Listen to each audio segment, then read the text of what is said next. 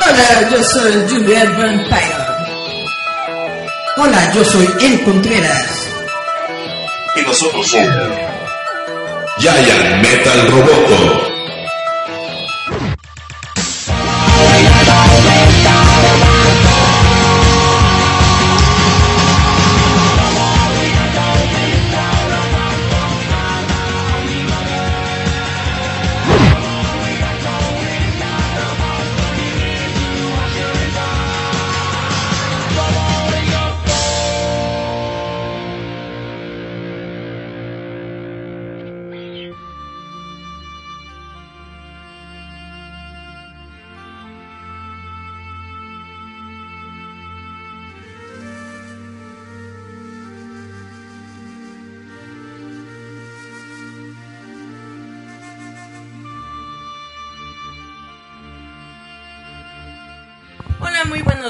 Tardes, noches a todos los que nos están escuchando. Y recuerden que esto es Giant Metal Roboto, el programa más bonito, friki y sonso de la radio online. Porque tenemos a Eric, sobre todo. Por eso es tonto. Es meco. Para que vean. Mi- levanto mi mano con furia. Hashtag Meco Forever. Exacto, ¿no? ¿Cómo dices que es? El rey de los ñoños, ¿no? Ota King. Pero, Hashtag. como siempre, yo me presento, soy Juliet Vampiron. Como- yo no me les recuerdo que yo no los quiero, yo los odio, los odio con odio jarocho. Y, pero yo no les voy a decir que beban cloro porque creo que ya se mataron como 100 de mis fans y se nos cayó el rating. Pero hay que presentar sobre todo a la caquita, el panque. La piedrita en el frijol. El que va y te pone hashtags en el face para joder. Porque como Cristo tenía a Pedro que lo negó y a Judas que lo vendió, yo tengo a Eric. Eric, preséntate. Hola, ¿qué tal? Muy buenas tardes. Gracias por escucharnos una semana más aquí en Giant Metal Roboto. Y pues muchos nos han dicho de que últimamente Roboto ha estado muy, Muy muy, ñoño.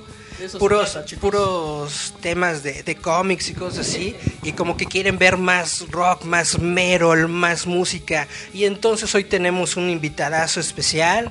Uno de nuestros antiguos compañeros en, de la radio. Una persona que tiene un programa muy, muy, muy, muy chido. Una persona en la que realmente me gustan mucho sus entrevistas, me gusta mucho su trabajo, lo que hace. Y además la banda de Balafar. Hoy tenemos al buen Zenón. Ay, gracias, gracias. La verdad, Eric, ay, que me, me está saliendo lagrimitas aquí. no, muchas gracias, muchas gracias. Yo a Roboto ya saben que los admiro muchísimo. Yo soy fans de, de los robotos, de todo lo que hacen. A mí, me, a mí me gusta mucho lo que hacen de los cómics. O sea, yo les estaba platicando que toda esa situación de los cómics, de, o sea, yo fui.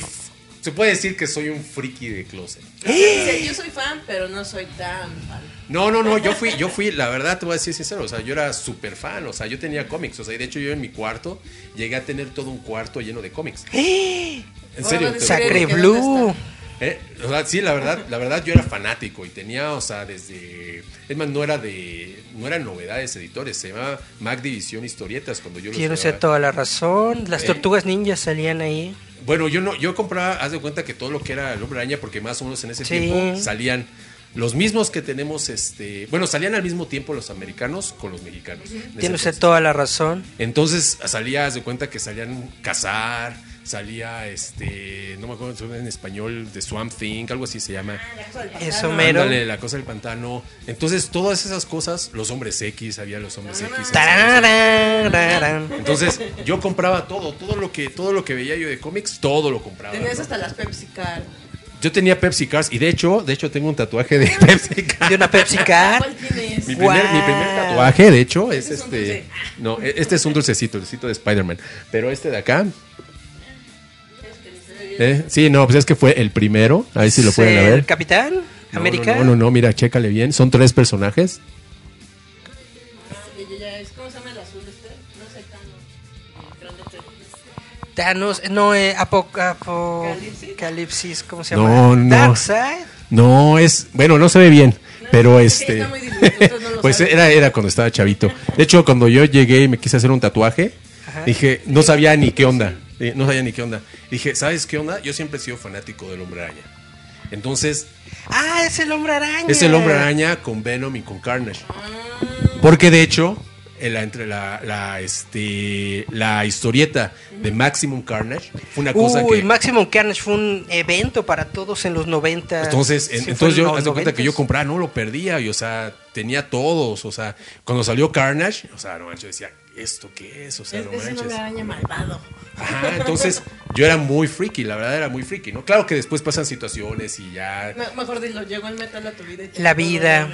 No, no, no, fíjate, ya después te casas y ya te, te tiran todos tus cómics, ¿no? ¿Sí, sí te pasó eso? Que de repente Qué feo, "Estas qué feo, qué feo, qué basura". feo. Sí, sí, sí, o sea, de hecho, la verdad, o sea, es una historia muy...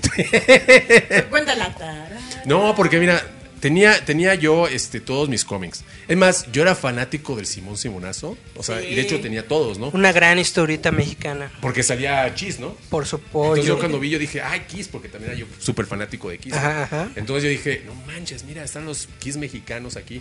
Y todos los compré, ¿no? Ya ahorita, ya cuando me, enco- me encontré que un ejemplar te vale mil pesos, Sí, lloré.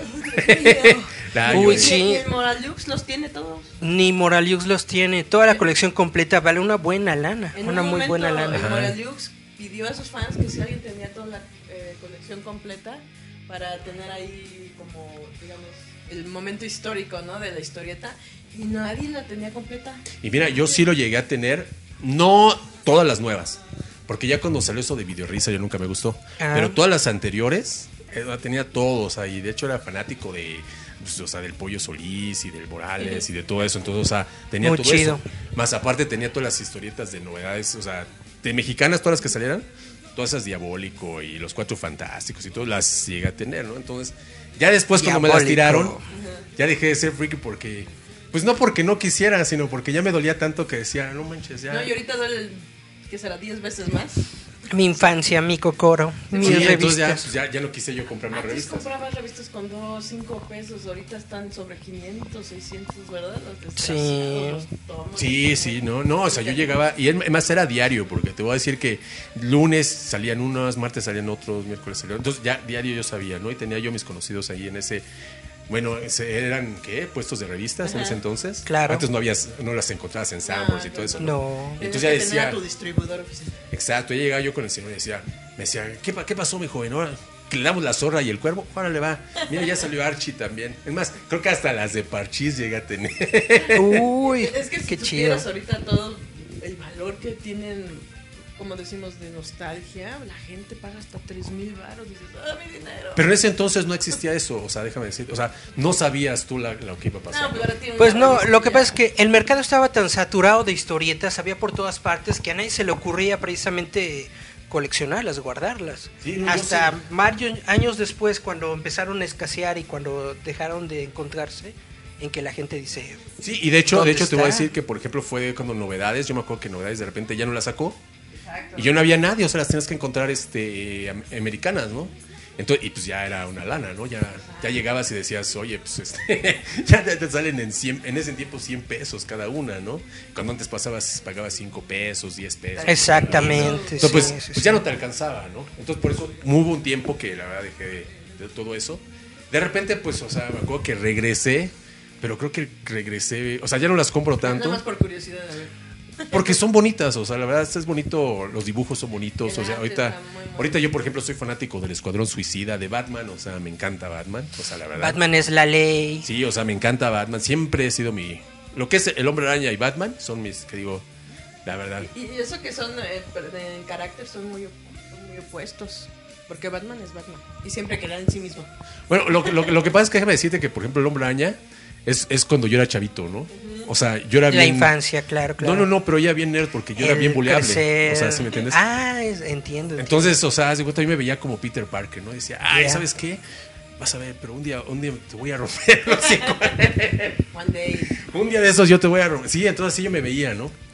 Batman me gustaba por las historias oscuras, ¿no? O sea, la verdad, porque siempre ha sido lo más oscuro que hay de los cómics. sí. Bueno, es como decimos, Marvel es más Darky darks. Y DC es más darketo. Ajá. Marvel tiene su lado dark, pero no es tan dark como DC Darks. Ajá, entonces, todo, te digo, todo eso, o sea, yo te digo, son mis dos personajes que así siempre es- han estado, ¿no? Entonces, por eso te digo que cuando, ya, cuando llegan ustedes y de repente yo los escuchaba en su programa, decía, yo sé de qué están hablando, ¿no? Y de repente, pues yo estaba, o sea, por Yeah. ejemplo, uno me decía, güey, pues, ¿qué, qué, qué están diciendo? Digo, güey, es que tú qué vas a ver. Por favor, están hablando de Marvel, están hablando de DC, ¿Tú, están hablando de todo ¿tú eso. qué vas a saber, Normie? Y, y pues sí, o sea, Cachetada. sí, siempre me decía, ¿no? Es que, ¿sabes qué? Tú eres un, un freak de closet. Eh, Sí, Chan, sí, chan, pues, que- chan. sí. Pero es que es lo que decimos que eh, a lo mejor la gente no reconoce dentro del mundo de las historietas. Tiene tan buenos eh, escritores, no todos, pero tiene buenos escritores donde de repente hasta te motiva, ¿no? Y como tú como músico dices, oye, hasta te inspira acá porque dices, es una atmósfera muy densa. Luego las historias dices, ¿qué haría yo en esa situación? Pues hay muchos rockeros y metaleros a los que les encanta el cómic que precisamente igual crecieron con los cómics, crecieron con las Es, es, sabes como que de repente, de repente, y ahorita yo, yo te puedo decir, agarras historias y de repente te quieres desconectar del mundo, ¿no? Digo, porque o sea, pollo. tú sabes, agarras y de repente, o sea, te levantas temprano y vas a, vas a trabajar. Digo, ya cuando, cuando tienes, o de repente vas a la escuela, o de repente tienes que lavar los trastes, o sea, cosas así que son tu, tu vida, tu rutina, ¿no? Y de repente dices, ¿sabes qué? Me voy a perder. O sea, me voy a perder y vamos a, escu- vamos a ver a Batman un ratito, ¿no? Vamos a leer todo, vamos a ver una película. Yo soy muy fanático de las películas, yo soy muy fanático de los cómics. La música está inspirada, por ejemplo, en muchas de las... Porque de hecho toman historias de... de o sea, ¿cómo te? Cómics. Mitología, Ajá, de la mitología, todo eso. o sea, Claro, por ejemplo, claro. por ejemplo, o sea, Carnage era una cosa así como que de repente llegabas y veías, no manches, por ejemplo, el máximo Carnage, llegabas y leías y decías, no manches, ya se acabó, ya se acabó. O sea, puta, ¿cuándo, va- ¿cuándo viene el siguiente, no? Y eso De siempre hecho, ha pasado. O las Maximum, películas. Maximum Carnage es infame en México porque el grupo editorial Vid cuando sacó la, la edición no la terminó, la dejó a la mitad, inconclusa. Tuvieron que pasar como unos 15 años para que se volvieran a reeditarla. Yo la acabo de comprar. O sea, Sí, la verdad, sí. compré ya todas, todos completos. O Ya- sea, ya tenía, tenía, yo, tenía ya la colección, pero la tenía americana, ¿no? Este, que me dolió mucho que. Pero ahorita la volví a, le volví a, y es como recordar, decías, no pues con razón. Recordar es volver a vivir. Es que eso es lo que yo a veces le digo a la gente. Uno como que se mantiene juvenil con la música, con las películas, con los cómics y de repente dice, no, yo ya estoy bien amargado y el dinero y dices, ¿y por qué soy tan feliz? Ah, sí, porque tengo mis cosas. Sí, y No mira, nos dejamos. mira, yo te voy a decir que, por ejemplo, en mi casa, o sea, ay, ay déjame, ahorita, ahorita le. Suena hasta con ritmito. Oh, perdón, perdón, ya, no ya. importa, es momento creativo. Vamos a hacer breakdance, Eric. y ya. La pausa del cel. Ya, entonces, mira, yo por ejemplo en mi casa, Ajá. y te voy a decir, yo trabajo, por ejemplo, yo trabajo en sistemas, ¿no? Haz de cuenta, y en sistemas Ajá. hay mucho, ¿no? Entonces de repente, ¿cómo te diré? Está, ha- hay mucha gente seguidora de Star Wars. Sí. Yo, yo no fui muy seguidor de Star Wars, pero admiro la historia de Star Wars. Acá ya Ajá. Porque Eric es bien guarsi. Pero, pero haz de cuenta que este, de repente, o sea, eh, o sea, cuando llegaban las fiestas de la compañía, por ejemplo, llegaban disfrazados de Darth Vader, ¿no? O llegaban disfrazados de los Jedi, o sea, y, eh, uy, eh, me, Eh. me dejan, me dejan nada más Claro esta. sí. Claro que sí. Conteste su llamada Gracias, mientras nosotros me van a regañar. aquí- Eh, por eso te digo, acá nosotros seguimos con el programa. Pero sí, es que es lo que muchas veces decimos dentro de este programa, ¿no? Algo bonito de, de que es parte de tu historia de vida es dentro de los cómics. Es como lo, lo que decimos, son tan chidas las historias que a veces te dicen, ah, es que eres medio ñoño, ¿no? Es que eres un nerdo, es que es, eres un rarito. Pero es que no- Eric, es un, es un, es un Eric, ¿no? No Pero- tiene nada de malo ser, ser Pero- nerd y ser rarito. pero yo digo que muchas veces esas historias te llegan en un momento de tu vida, ¿no? Como Exactamente. dice- como dices, ¿no? Peter Parker para muchos dentro de su vida fue un motivo para ser alguien más grande. O sea, era, un- era una motivación de decir, ok, a mí me bulean porque soy raro, porque soy flaco, porque soy ñango, porque soy pobre, por eso. Pero lo tomas como una motivación para ser mejor. Digo, eso es lo que te deja a ti. Y eso es lo muy, muy Exactamente, una de Perdón. las cualidades de Peter Parker era que precisamente él inició como un chavito como nosotros, que era medio, me- medio teto, no se quedaba con la chava, todo el mundo lo buleaba, pero tenía esta doble vida en la que él era Spider-Man y en la que él salvaba a la gente y ayudaba a todos y no lo hacía por reconocimiento, Bueno, mira, lo hacía porque es- realmente es la historia quería del señor. hacerlo. Ah. wow. Es que eso es lo que decimos. Eh, Spider-Man es la historia de tantos, donde de repente tú decías, es que mi héroe no tiene dinero, ¿no? Que muchas veces nos han dicho esa escena. Ves a Peter Parker en la noche rem- remendar su traje de superhéroe, ¿no? Y eso es lo que la gente no sea. Es que yo sentí esa- Jamás veías a Superman reparando sus medias. Batman. Batman. Tenía, tenía Alfred. Pero Peter Parker era un adolescente que tenía que luchar no solo por su comunidad, ¿no? Sino por sí mismo y tenía que ir creciendo, ¿no? O sea, no era como Batman que es Batman. Que nada más eh, Bruce Wayne sabe que él es Batman y Batman Batman. Y no, Peter Parker se ve que era Peter Parker y Spider-Man era más grande que él. De hecho, de hecho, te voy a decir que ahí fue por eso que empezó yo la música. O sea, o sea sí, sí es. Ahorita, ahorita ya que lo estás poniendo de esa manera, haz de cuenta que pues yo era flaquito, ¿no? Yo era un chavito flaquito, chaparrito. O sea, de hecho, todos mis, todos mis amigos eran más, más altos, ¿no? Pero es cuando tú le dices a toda la gente de Facebook también.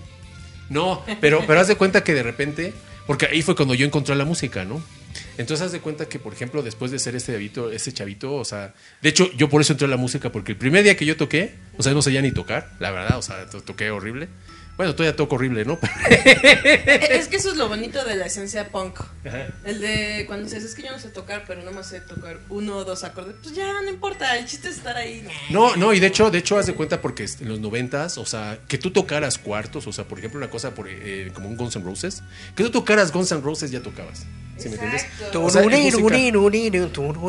En, en- en batería, pues todo, todo- si tú checas toda la música más o menos de la hard, de los ochentas y todo eso, es música muy sencilla. O sea, nada más Ajá. es tu, pa, tu, pa, tu, tu, pa, tu, tu, tu, Tu, entonces, tu, cosas, pa, tu, tu, cosas súper sencillas, ¿no? Si a usted le gusta Motley Crue, de eso hablamos. Sí, entonces son cosas muy sencillas. Entonces para mí llegar y de repente, o sea, eh, dejarme el cabello largo y los pelos hasta acá. y- Entonces era para mí como Peter Parker y así. No, no, no así como, como Spider-Man, ¿no? Pero era como...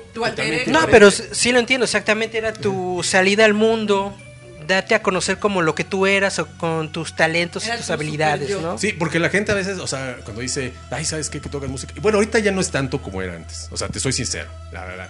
Ahorita ya Se aplacó, se aplacó todo eso. de Cure. Ya no, se no, no. Pero antes, por ejemplo, tú sabes, o sea, en los noventas te voy a decir que tú llegabas y decías que eras músico y puta, o sea, estaba en ese tiempo estaba el este el Bulldog, por ejemplo, estaba Ahora sí, este. Sí, o sea, todos esos esos lugares Ya no existe. Ah, el antro. Ah, ah, eran eran antros que haz de cuenta que yo te voy a decir que llegué a pasar gratis. Es más, todavía me acuerdo que fui a Acapulco y fuimos al Baby O Al Baby y O. pasamos gratis porque nos confundieron con Maná. pero, pero es que eso es chido que dices. Tun, tun, tun, tun, genial tun. que sí, la gente sí Eh, Esa es, cree. esa es- esa es una historia muy bonita porque haz de cuenta que nosotros, todo el grupo, yo cuando empecé éramos super glam. Entonces todos teníamos el cabello hasta acá. Y teníamos, crepesazo. Ajá, y teníamos el pelo amarillo y la chingada, ¿no? Entonces, una vez que estábamos en el Baby O, por ejemplo, estábamos en Acapulco, no teníamos nada de dinero, porque la neta no tenemos nada de dinero. Yo, o sea, siempre fui pobre. Pero ese día me acuerdo que llegamos y pasamos, este, pasamos al Baby O de Acapulco. Y pues no sé por qué pasamos, ¿no? Y, la verdad. Y de repente nos dicen, ah, mira, ahí están los músicos, órale, pásenle, pásenle. Y en ese tiempo estaba Eric Rubin, estaba, estaba ahí en el Baby O, estaba Eric Rubin cuando estaba con la melena el grande, estaba este... Cuando Ah, mueres cuenta. por alguien. Estaban los de Maná, estaban los de azul ¿Violeta? cristal, Profundo. azul violeta. Entonces, todos en ese- es- ellos estaban ahí. Claro, que ellos sí tenían lana. Ah. Pero nosotros no, y la verdad es una historia padre porque nosotros pasamos, bueno, vamos a pasar, órale, ¿no? No teníamos para consumir y nos teníamos que estar robando las botellas, este, los tragos de los que dejaban ahí en las mesas. Pero era, era otra época, o sea, Pero es que eso Es es, la onda. genial, Porque dices, yo vengo VIP y aunque me esté robando el traguito, pues dices, Y de "Oye, pronto ¿quién me te- quita esta experiencia. Te toca uno con Rufi. Uf. Te autoduermes. Y de hecho, y de hecho en ese entonces haz de cuenta que mi el- el- la persona que cantaba conmigo era muy amigo de Eric Rubin. ¿no? Entonces, pues por eso pasábamos nosotros al Bulldog, ¿no? O sea, luego, luego llegábamos y pum, o sea, ay, miren, ahí llegaron y nadie nos conocía, nunca habíamos tenido un disco, o sea, nada, ¿no? Tocábamos y tocábamos, o sea, horrible, la neta. Bueno, a lo mejor no tan horrible, pero tocamos bien sencillo, ¿no? Pero como tenemos el pelo hasta acá, toda la gente decía, ay, pásale, pásale. Son rockstars, son rockstars. Exactamente. Claro, que ya después cuando llegas a tu casa y te das cuenta que no tienes ni para comer y que ya tienes que pagar una renta y que tienes que pagar, dices, Se "Ay, te güey", baja el rock- Se te baja todo el rock and roll, ¿no? O sea, la verdad. pero recuérdense, por eso soy punk. Es una buena forma de, de mantener el nivel, ¿no? Vamos a nuestro primer corte Nuestro primer del corte. programa. Vamos a escuchar una rola porque resulta que hoy en la mañana nos enteramos de una noticia de que Aretha Franklin, Una gran, gran voz dentro un del soul. ícono de la música de soul, eh, falleció desafortunadamente. Entonces vamos a escuchar una, una rola de ella. Es R.E.S.P.C.T. Porque todo lo que queremos es respeto. Entonces nos vamos con esta Panam, rola que es de Aretha Franklin, Respect. Y regresamos. Y volvemos. Esto es Giant Metal Roboto. Escúchanos a través de Radio Enciende tu Mente.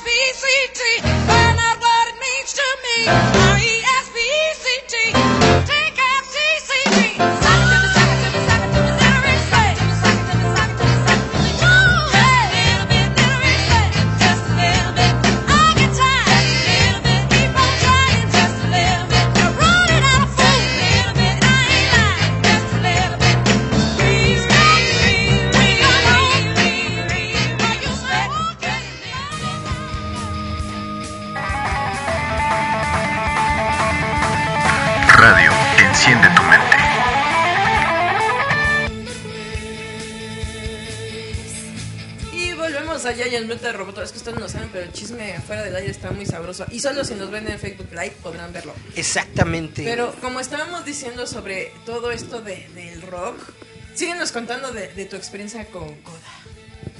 Bueno, mira, le está- le está- le estaba contando, esto es una historia, la verdad, muy bonita, o sea, la verdad, o sea, te digo, ya, ya platiqué acerca de lo de Timbiriche, eso que nos pasó, eh, bueno, no, Timbiriche no, con Maná, con Maná y Eric Rubin. Timbiriche. Entonces, este, pero hubo una vez que estábamos en Sony, había un lugar que se llama Tiffany's, ¿no? Nosotros teníamos un representante argentino. eh, Ah, porque deben de saberlo. En los 90 Era boludo. Sí, entonces, haz de vuelta, se llamaba Se Gavino, ¿no? mucho, se metió mucho en ese momento de los 90, mucho extranjero en las disqueras. ¿Eh? Así sabías que eran de disquera. Sí, y, y ese día estaba, me acuerdo que estaba y nos dijo, ¿saben qué? Van a tocar con un grupillo que se llama Coda, ¿no? Yo no tenía idea de quién era. Bueno, sí los había oído porque Coda en Valle Dorado, cuando estaba, te digo que estaba la, el, la época de su set, estaba... Había otros grupillos ahí, entonces ya sabíamos quién era Coda. Era un grupo que era muy famosillo en Rocotitlán. Ajá. Tenían un disco, me acuerdo. No me acuerdo cómo se llama el disco, pero pues ya... Ya, cuando en ese, tiempo- en ese tiempo Ya tenían un disco, ya eran alguien. ya era sonados. ¿no? Sí. Exactamente. Entonces me acuerdo que dijeron, vamos a meterlos a ustedes y vamos a meter un tal grupo que se llama Coda. Y de ahí solo un grupo va a firmar con Sony. ¿no? Uh. Y entonces dijimos, pues ya estuvo, ¿no? Nosotros somos más pesados. Yo y a Coda y decía, no manches, está bien pop esto. O sea, ah, va, ya está lo nuestro, ¿no? Ajá. Que sinceramente voy a decir que Coda tocaba muy padre y el vocalista que tienen canta padrísimo. En ese tiempo el baterista que tenían Chucho venía de tocar con un grupo que se llama Ramsés. Entonces, Tenían buenos integrantes. no, no, no, tenían súper integrantes. Pero sí es muy cierto de que Code es un es más popero. Ajá. Más Entonces, comercial, ese- ¿no? Sí, entonces era súper comercial. Entonces nosotros veníamos a decir, ay, ya esto está firmado, ¿no? Y llegamos y pues eh, terminamos ahí en este Tiffany's, tocamos, tocamos nosotros y nos dicen, bueno muchachos, muchas gracias y la fregada, pero pues Coda es el que se queda, ¿no? Se quedan. Y se quedó Coda. Pero Ajá. hasta es cuando dices, qué bueno que se llevan el contrato, porque a uno como músico lo hacen crecer más, porque desde ese momento como que la burbita truena de cierta manera. Y dices, ¿por qué no fui yo? Pues, pues es como todo, ¿no? Es como cuando tienes la oportunidad de tener un trabajo y de repente lo pierdes. Es así como que, ¡ay! No manches. Y de repente ves que ellos sacan videos y que Coda es lo máximo por su canción eternamente y todo eso. Y sí estaba padre, pero yo no lo podía escuchar. O sea, yo la neta decía, guácala de perro, yo no quiero escuchar a Coda. Lo no me entiendo, gusta lo Coda". entiendo perfectamente. Sí, sí, sí. Había algo más personal. Y los odiaba, yo los odiaba. Y de hecho, una, una vez tocamos en un lugar que se llama Ferrocarril. Eh, sí, creo que era Ferrocarril, no me acuerdo. Entonces, este, y llegamos y tocamos con Coda, ¿no? Ajá. Y, y pues dijimos, güey, o sea, no manches, o sea, vamos a tocar con Coda. Va, a ver qué onda, ¿no? Nos trataron bien mal su staff, la verdad, nos trató El muy mal. staff.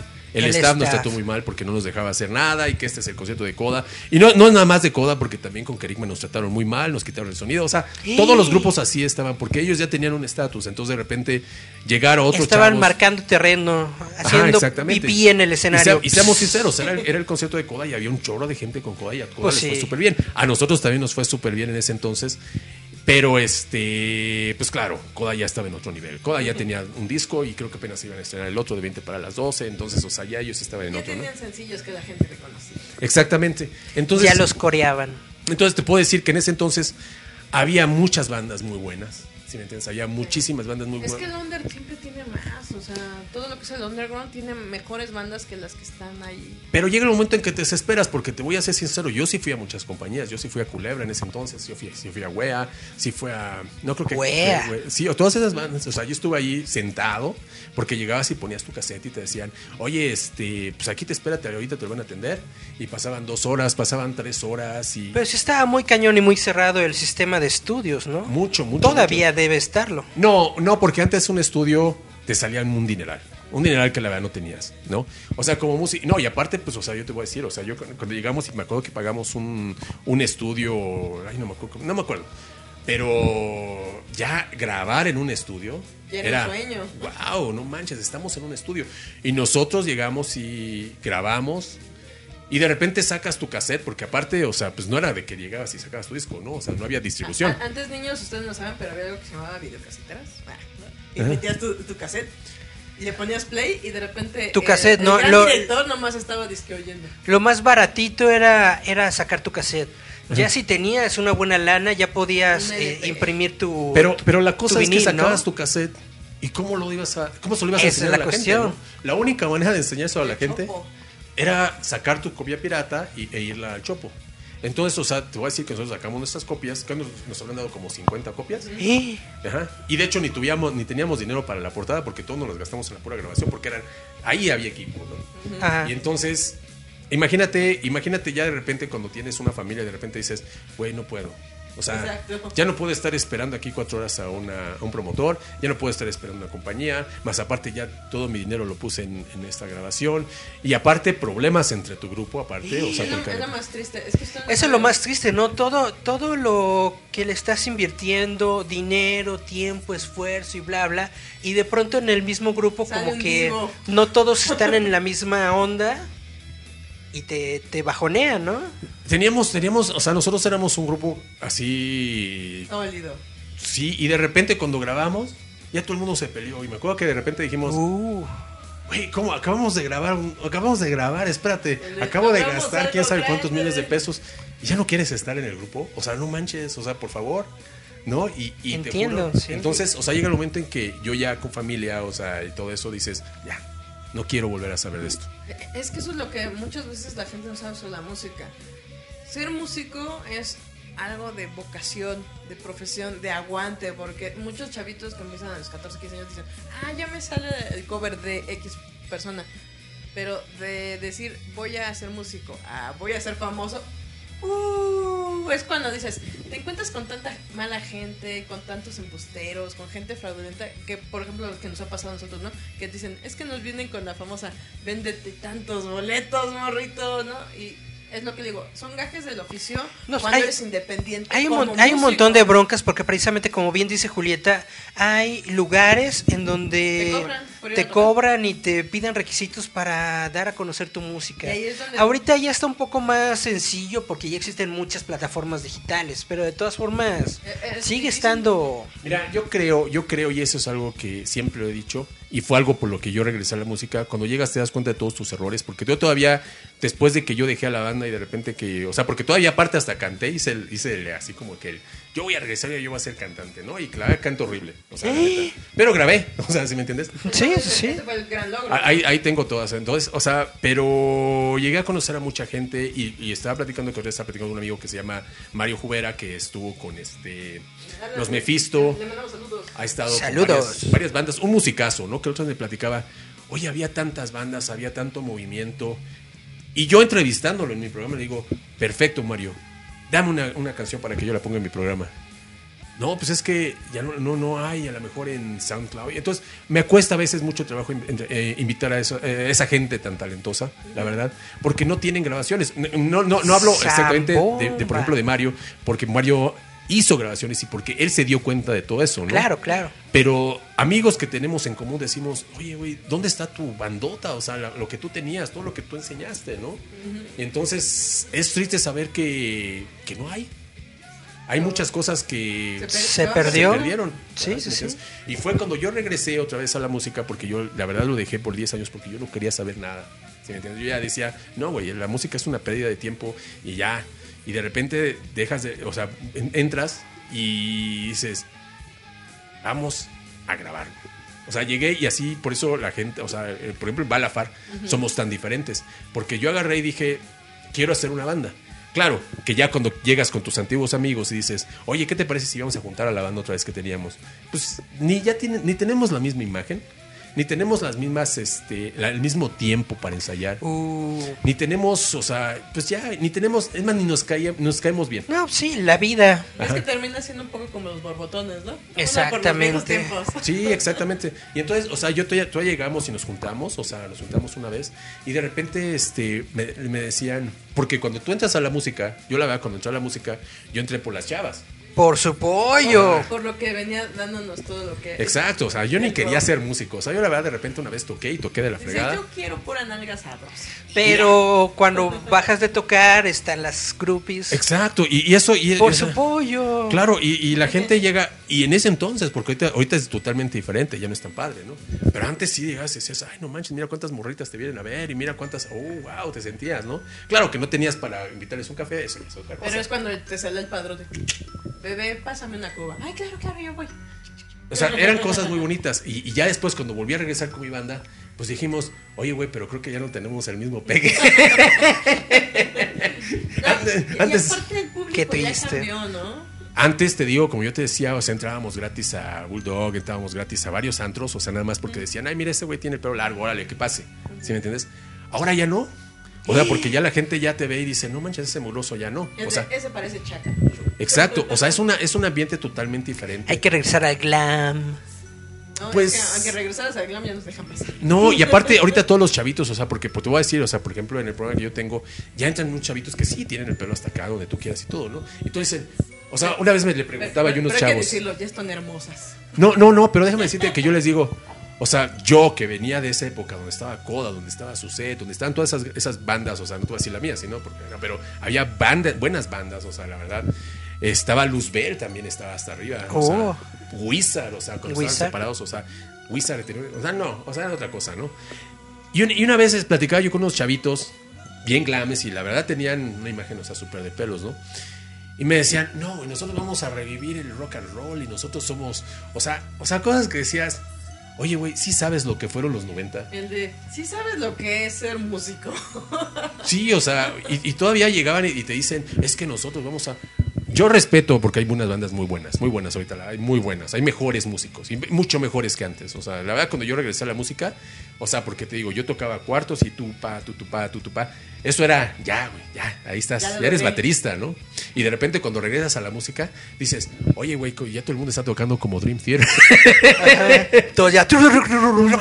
¿Qué es eso? O sea, yo decía, Dices, Yeah. "¿Cómo? ¿Desde cuándo Phil Collins tuvo seguidores o qué? Sí, o sea, decías, oye, güey, ya todo el mundo toca progresivo y mira que ya no, ahora ya Mike Porno y es, lo, la, es la neta del planeta. Y yo decía, güey, no manches, o sea, ¿qué? Y ese güey, o sea, ¿qué, ¿cómo haces eso? ¿De dónde no manches. salió?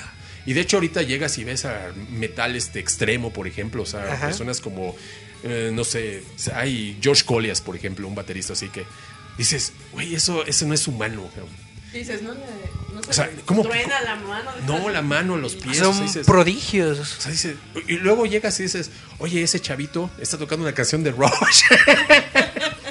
ese güey está tocando Tom Sawyer o, o ese, o sea, ¿sí me entiendes? Entonces son cosas que dices, ¿qué pasó? O sea, ¿dónde vino tanta? O sea, ¿sí me entiendes? Es una competencia mucho más cañona. Ahorita, ¿no? Ahorita llegas y, o sea, todos los músicos. Antes llegabas y tocabas tu- tus cuartos y, puta, ya eras un músico. Ahora, güey, todos los chavos tocan mucho mejor que tú. Y es cuando dices, no me importa, yo todavía puedo.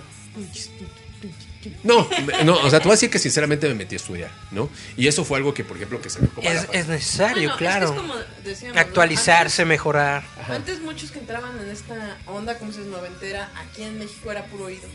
Y nada más Ajá. decían, bombo, pan, platillo, platillo, ah, ah, ah. O sea, ellos lo agarraban así por ritmo. Pero obviamente ahorita ya tienen, pueden tener acceso a, a un video de YouTube donde pueden ver cómo toca un músico de jazz.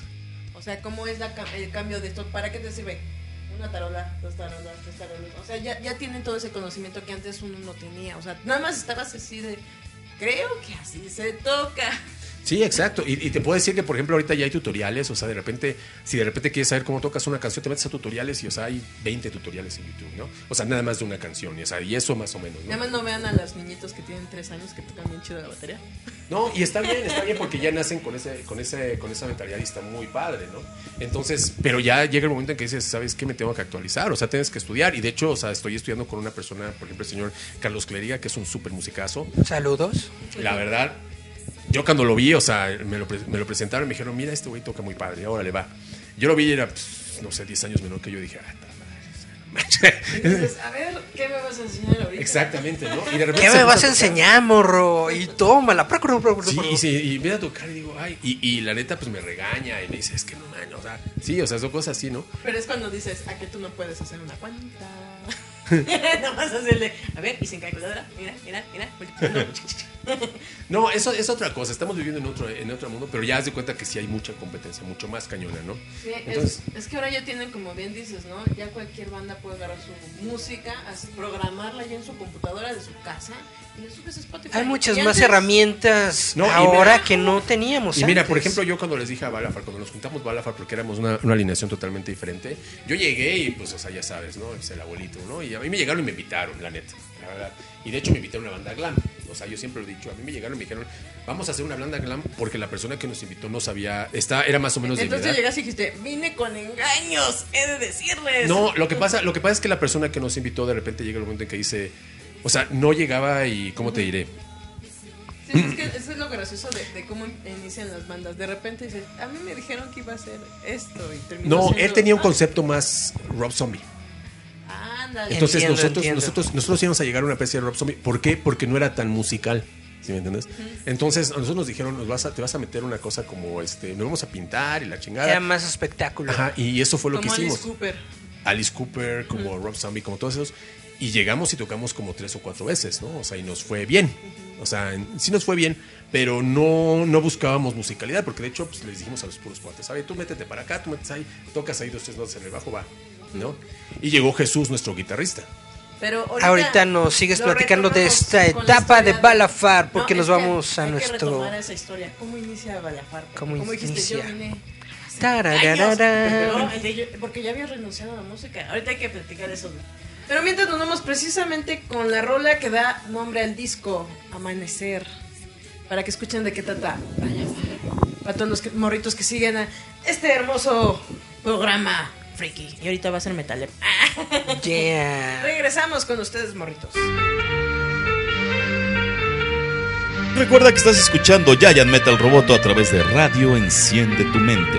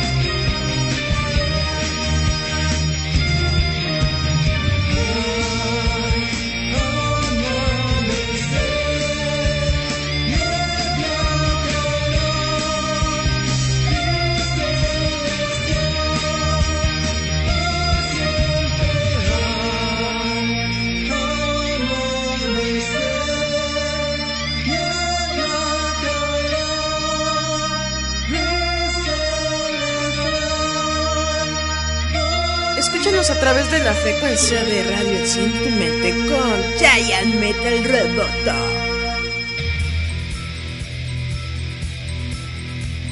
Y volvemos de nuevo acá con el buen Zenón que nos está platicando todo chisme sabroso de los 80 90. Un día cuando traigamos a, a Mario La Fuenteña, Chava Rock, te vienes y ya para que te digan. Estaría muy chido. Ustedes chinguen todo, donde ay, vamos a decir los chismes de la farándula. Es que están bien, es que lo, lo que decimos, hay cosas tan escabrosas que no te imaginas.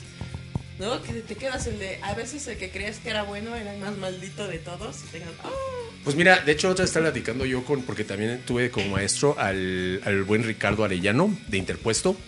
Oh. Eh, musicazo también, o sea, ese fue maestro. Porque ya he tenido maestros, o sea, muy buenos. Está Ricardo Arellano de Interpuesto, ha estado Keno Rivero de DLD, también muchísimo, muy bueno. Carlos Clériga de, este, de Ecos y Spect. Eh, ¿Quién más? Jorge Cortés de Los Cerdos. O sea, he tenido maestros, he conocido casi todo, puta, un, un buen, ¿no? De, de- de- de maestros. Entonces estaba platicando con Interpuesto, porque una vez me estaba platicando Luzbel, ¿no? Y le digo, mira, güey, yo tenía, yo estaba bien chavito un día y me fui. en la- hay una revista que se llama Banda Rockera. Ajá. Había una revista que se llama Sí. Banda Rockera. Y ahí me acuerdo que yo siempre la compraba, ¿no? Porque de ahí salían muchos, o sea, escuadrón metálico, la chingada, y yo la veía, ¿no? Yo estaba bien chavito, ¿no? Pero pues ya tenía migraña y me veía un poquito más Pero grande, ¿no? dices, "Ah, de ahí yo sacaba la ilusión. No, pero hubo hubo una vez que, que hicieron una, este, una convocatoria cuando salió Arturo Wizard de Luzbel. Y pues ahí voy, güey. ¿Eh? Sobres. Sobres, ¿no? Y dije, a huevo, yo voy a cantar. O sea, ni, ni canto nada, la neta. O sea, la verdad. Y eso, o sea, llegué y estaba, llegamos ahí a, por, el, me- por el aeropuerto. Ajá. Francisco del Paso y Troncoso, creo que por ahí ensayaban. El de, y está bien bonito ahí. Ajá, sí, llegamos por ahí y estaba un, un garage, ¿no? Y llegué y estaba, no sé sinceramente si era Georgie Lazaro, el- no, no era Georgie, era este, ay, no me acuerdo, el que estaba en la banda rockera. Y este, ay, el, bueno, X. Y estaban ensayando, el Raúl Greñas estaba ensayando Antonio Morante, que la rana en ese entonces, y Alejandro en la batería, ¿no? Y yo, pues, chavito, dije, voy, a- pues, voy a llegar con el loco. Nunca había cantado en mi vida, ¿no? Dices, ah, Jamás, va, ¿no? El Greñas era bien sangrón con sus músicos, era muy acá, ¿no? Pero llegué y, y me cortaron a la mitad de la canción. Me dijeron, mi buen, vete a tú unas clasecillas, ¿no? La verdad, o sea, la verdad hay que ser sinceros, o sea, no cantaba nada, ¿no? Ok. Pero pude ver cómo ensayaba Luzbel. Cuando Luzbel, ellos acaban de sacar su disco Pasaporte al Infierno, dices, o sea, ir a ver a Luzbel era A intentar formar parte de la Sí. banda. O O sea, no manches, o sea, eran cosas, o sea, historias, porque yo me aventaba lo que fuera, ¿no? O sea, la verdad, y llegué a ir a un pueblo que se llama Tepojaco, también audición de baterista. O sea, me tomaba un camión y me tardaba dos horas de mi casa para allá, pero no, yo quería, o sea, ¿sí me entiendes? O sea, era, yo lo quería hacer. las ganas de querer realmente ser un rockero. o sea, Y de hecho llegué a tocar para el Escuela Metálico que tampoco quedamos aceptados porque haz de cuenta que eran grupos muy buenos, la verdad, los que tenían. Y, y nos invitaban, era un grupo que llegaba y tocaba dos canciones para ver si entrabas, ¿no? Y nosotros no entramos porque la neta éramos muy malos. Pero nos daban la oportunidad. Imagínate, en ese tiempo no tenías que invitar a gente. La gente llegaba a los lugares y los atascaba. Y llegabas y sabías que ibas a tocar gacho. Es que no había internet. Ah, no manches. Y no manches, ya llegabas y había pum, 100 personas o 200 personas, ¿no? No importa, entonces, o sea, y llegabas y tocabas en la escuela y, or- y organizaban sus fiestas, sus conciertos y en la VM estaba llena de gente y todo. No, no, no, eran, era otra época, era una época muy bonita. Es, y ahorita, por ejemplo, Literal. para hacer una convocatoria para que la gente vaya a un bar, dices, ay. No manches, o sea, y ahora... ¿Por ahora qué? ¿Es porque antes había menos lugares o No, porque la gente onda? realmente iba a ver a las bandas a tocar. No les importaba si eran buenas. Ellos querían ir a ver grupos en vivo. Ahorita, pues obviamente es como decimos, ya hay internet, ya puedes verlos por YouTube. Se perdió puedes- la magia Sí. de ir a ver a y las aparte, como bandas. decimos, ya es un eh, público que es, es cons- consume y desecha rápido.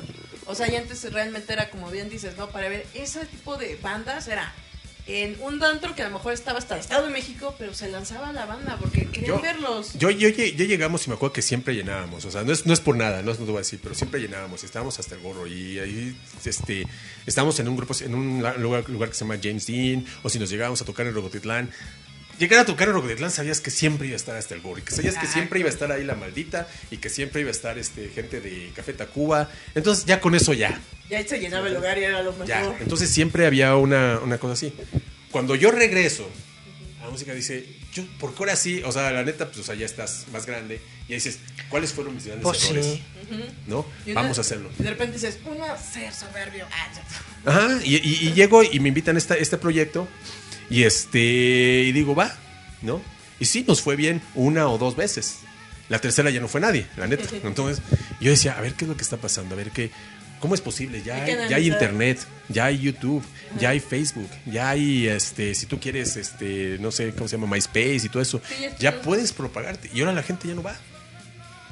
Es que eso de repente dices, ¿qué pasó? Y es cuando te tienes que reactualizar y actualizar y ver qué es lo que sucede o qué es lo que la gente ahorita consume. Y a veces nada más lo- son los grandes festivales, ¿no? Y todo el circuito que es under.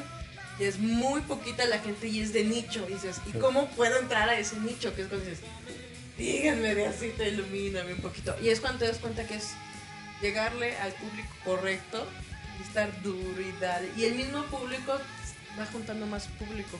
Son cosas bien bizarras que de repente dices, ¿qué? Yo quiero dinero. Ah, no, que diga, tocar.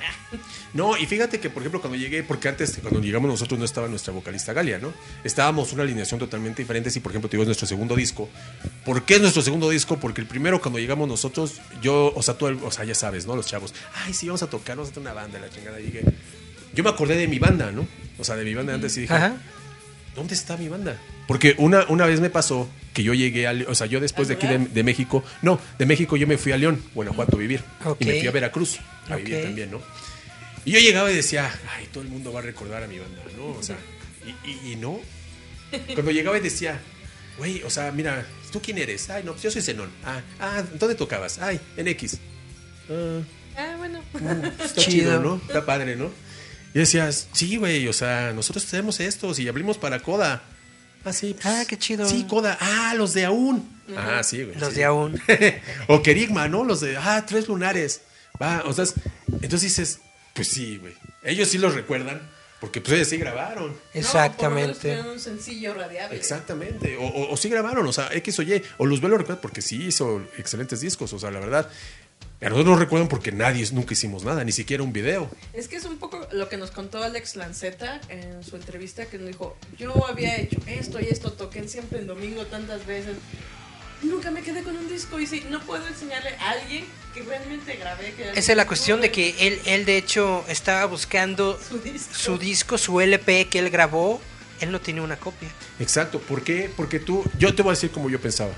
Ay, ahorita, pues, o sea, ahorita no somos nadie, pero algún día seremos.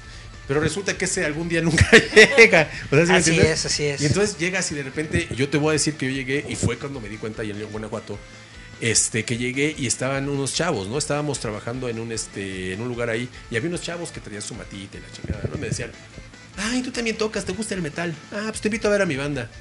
Ah, bueno, va, ¿no? Va, después de que me habían dicho que no, no escuchaban a mi banda y no, nunca habían escuchado, dije, ah, voy a ver a tu, a, a tu bandita, güey, a ver, a ver qué tal está esa mamada, ¿no? O sea, la verdad, no manches. Qué bárbaro. Y de hecho, este, sí, bueno, o sea, Si, si un día nos llegas a ver, niño, el señor, no, porque van a venir, creo que van a tocar mañana. Se llama, el grupo se llama Doomsday. Se- Este cuate se llama Enrique ¿Doomsday? Doomsday.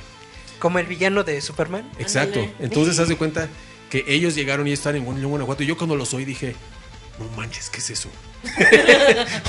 Qué bien tocan estos pinches squinkles. O sea, no manches, está bien cañón esto. Y, me, y ya me, y me dice, ay, ya tenemos nuestro disco. Chavito, ay, tenemos mi disco. Mira, escúchalo. Y dije, no mames, está bien cabrón. el de, pero que pusiste tu poker face. Y de hecho, y de hecho un chavo me dijo, ay, vamos a tomar, vamos a, vamos a, a formar una banda, ¿no? Yo dije, va, órale, va. Y yo dije, puta, pues yo nada más tocaba tumpa, tutupa, y estos güeyes ya están. Y entonces, y entonces llegó, Sí, sí, llegó sí. este chavo y, y empezamos a palomear, ¿no? Y pues yo nada más sabía el tumpa, tutupa, y o sea, no manches, o sea, creo que lo, me- lo más de doble bombo que yo había escuchado era Motley Crue y la chingada. Y este güey estaba. brum, brum, brum, brum, brum. Y decía, El de puta. espérame, no te pongo acá. Es que No es lo que les decimos. El baterista tiene que seguir los pasos, él va el ritmo y de repente si el La batería del ritmo. O el bajo va muy rápido, espérense, y ya se nos desconchiflamos. No, y yo decía, y yo dije, y güey, ¿cómo sigo esa mamada? O sea, no, no puedo. O sea, ¿qué es eso? ¿Qué estás tocando? Y entonces fue cuando dije, güey, todos estos chavos ya vienen con otra cosa, con otra, otro ambiente. Y fue cuando yo también estuve buscando, porque en ese entonces, cuando yo estuve buscando este, maestros, pero resulta que sí, yo les decía, no, güey, es que yo no quiero tocar como John Bonham de Led Zeppelin. Ah, yo pensé que decía el de yo no quiero el de pop, skinny pa, pa, ya, ya. No, ya no, y yo respeto, yo respeto, porque John Bonham es, es John Bonham, o sea, y, y yo. Pero yo decía, oye, pero es que yo no quiero aprender, o sea, sí quiero aprender lo que yo toca John Bonham porque es muy bueno. Pero ¿por qué estos güeyes están tocando como así? ¿De dónde, de dónde están haciendo esas madres así con los pies? ¿Y por qué son tan rápidos? O sea, ¿qué es eso, güey? O sea, ¿cómo se toca? Y nadie en México sabía. ¿Sí me entiendes? Entonces me dicen, o sea, me decían, ah, ¿quieres tocar metal? Órale. Pues te voy a poner uno de Slayer, ¿no? Y yo soy fanático de Slayer, yo soy fanático de Dave Lombardo. Pero decía, es que hay algo más acá, o sea, ya está Stradivarius, o sea, ya están. O sea, ¿cómo tocas esa, esa- eso, no? Y fue cuando llegué, por ejemplo, por este chavo Carlos Clariga que me decía, o sea, de repente vi, ya decía, o sea, mira, es que yo traigo el estilo de Jason Bittner y que yo te puedo enseñar lo que está tocando Steve Gadd y lo que está tocando Thomas Lang. O sea, eso, eso es lo que quiero aprender. Eh, sí, sabía exactamente. Eso es lo que yo quiero. Y es Claro. dijiste, y en primera, en la patita, Ajá. olvídala, ya no, existe. Sí, o sea, y ya dices, o sea, o sea, yo por ejemplo pensé al fin. ¿y eso qué es? O sea, no manches. Y, o sea, y te digo, hay cosas que todavía no me salen y que a lo mejor nunca me van a llegar a salir. ¿Sí me es entiendes? que eso es lo que a veces la gente no entiende sobre la batería, porque es como dices, la batería creen que es nada más es dar tamborazos. Hizo unos cambios de ritmo tan rápidos que como dices, de repente hasta dices, "Mi patita, ya no siento. De que este- es estar así. Ajá, y, y todo eso son cosas que de repente, o sea, a lo mejor, o sea, no sé, yo ahorita lo veo y tengo que seguir estudiando, o sea, me va, como le digo a, a- a to- a todos los maestros que te digo, no voy a aprender a tocar, no me, me, me falta vida. Pero dices, pero voy a estar en mi estilo propio. No importa que estés en el tío, pero sí, el chiste es que siempre estés así avanzando, ¿no? Avanzando, mejorando, repente evolucionando. Cuando, cuando de repente yo llegué con mi ex banda, por ejemplo, también, o sea, dije, no todos, no todos, o sea, yo siendo todos, ¿no? después, después me- Los, los que hicieron. Pero de repente decía, güey, estás tocando lo mismo que hace 20 años. ¿Sí me entiendes? Sí, sí, El sí. Hay que es renovar a morir, compa. Ajá, entonces, o sea, hay cosas nuevas y de repente, o sea, ya estás, o sea, y, y te, lo, te lo juro, ahorita llega, llegamos y, o sea, llegamos y vemos a chavitos que tocan tres veces más que tú, cuatro veces más que tú, y ahí hay buenísimas bandas, o sea, está, o sea, te puedo decir 100 bandas que tocan muy padre, ¿no?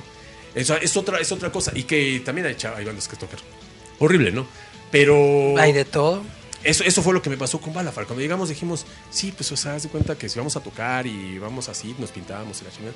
Pero de repente yo también me di cuenta que ya era otro agente, o sea, ya, ya, no, ya no le atraías a la gente. O sea, antes yo me acuerdo que sí me paraba en el escenario y decía, vamos por las chavas. Pero digo, por favor, o sea, ya no voy por las chavas. O sea, dices, Ahorita, ahorita si dices eso, es van a llamar a la policía. Ya no se puede. Sí, exacto. O sea, ya no. O sea, yo ahorita dices, pero mínimo quiero seguirlo haciendo algo que no me quite lo mío, ¿no? O sea, Claro, que- porque- claro. O sea, si no me quita, pues, o sea, si La no me. esencia, ¿no? Exa- o sea, que lo pueda seguir haciendo, ¿no? Entonces, o sea. es- Eso es, de repente llegas y dices, o sea, por ejemplo, me ponen un metrónomo, o sea, llega Jesús, que es el guitarrista ahorita del grupo, y me pone un metrónomo y yo dije, "Ah, no mames, ¿qué es eso?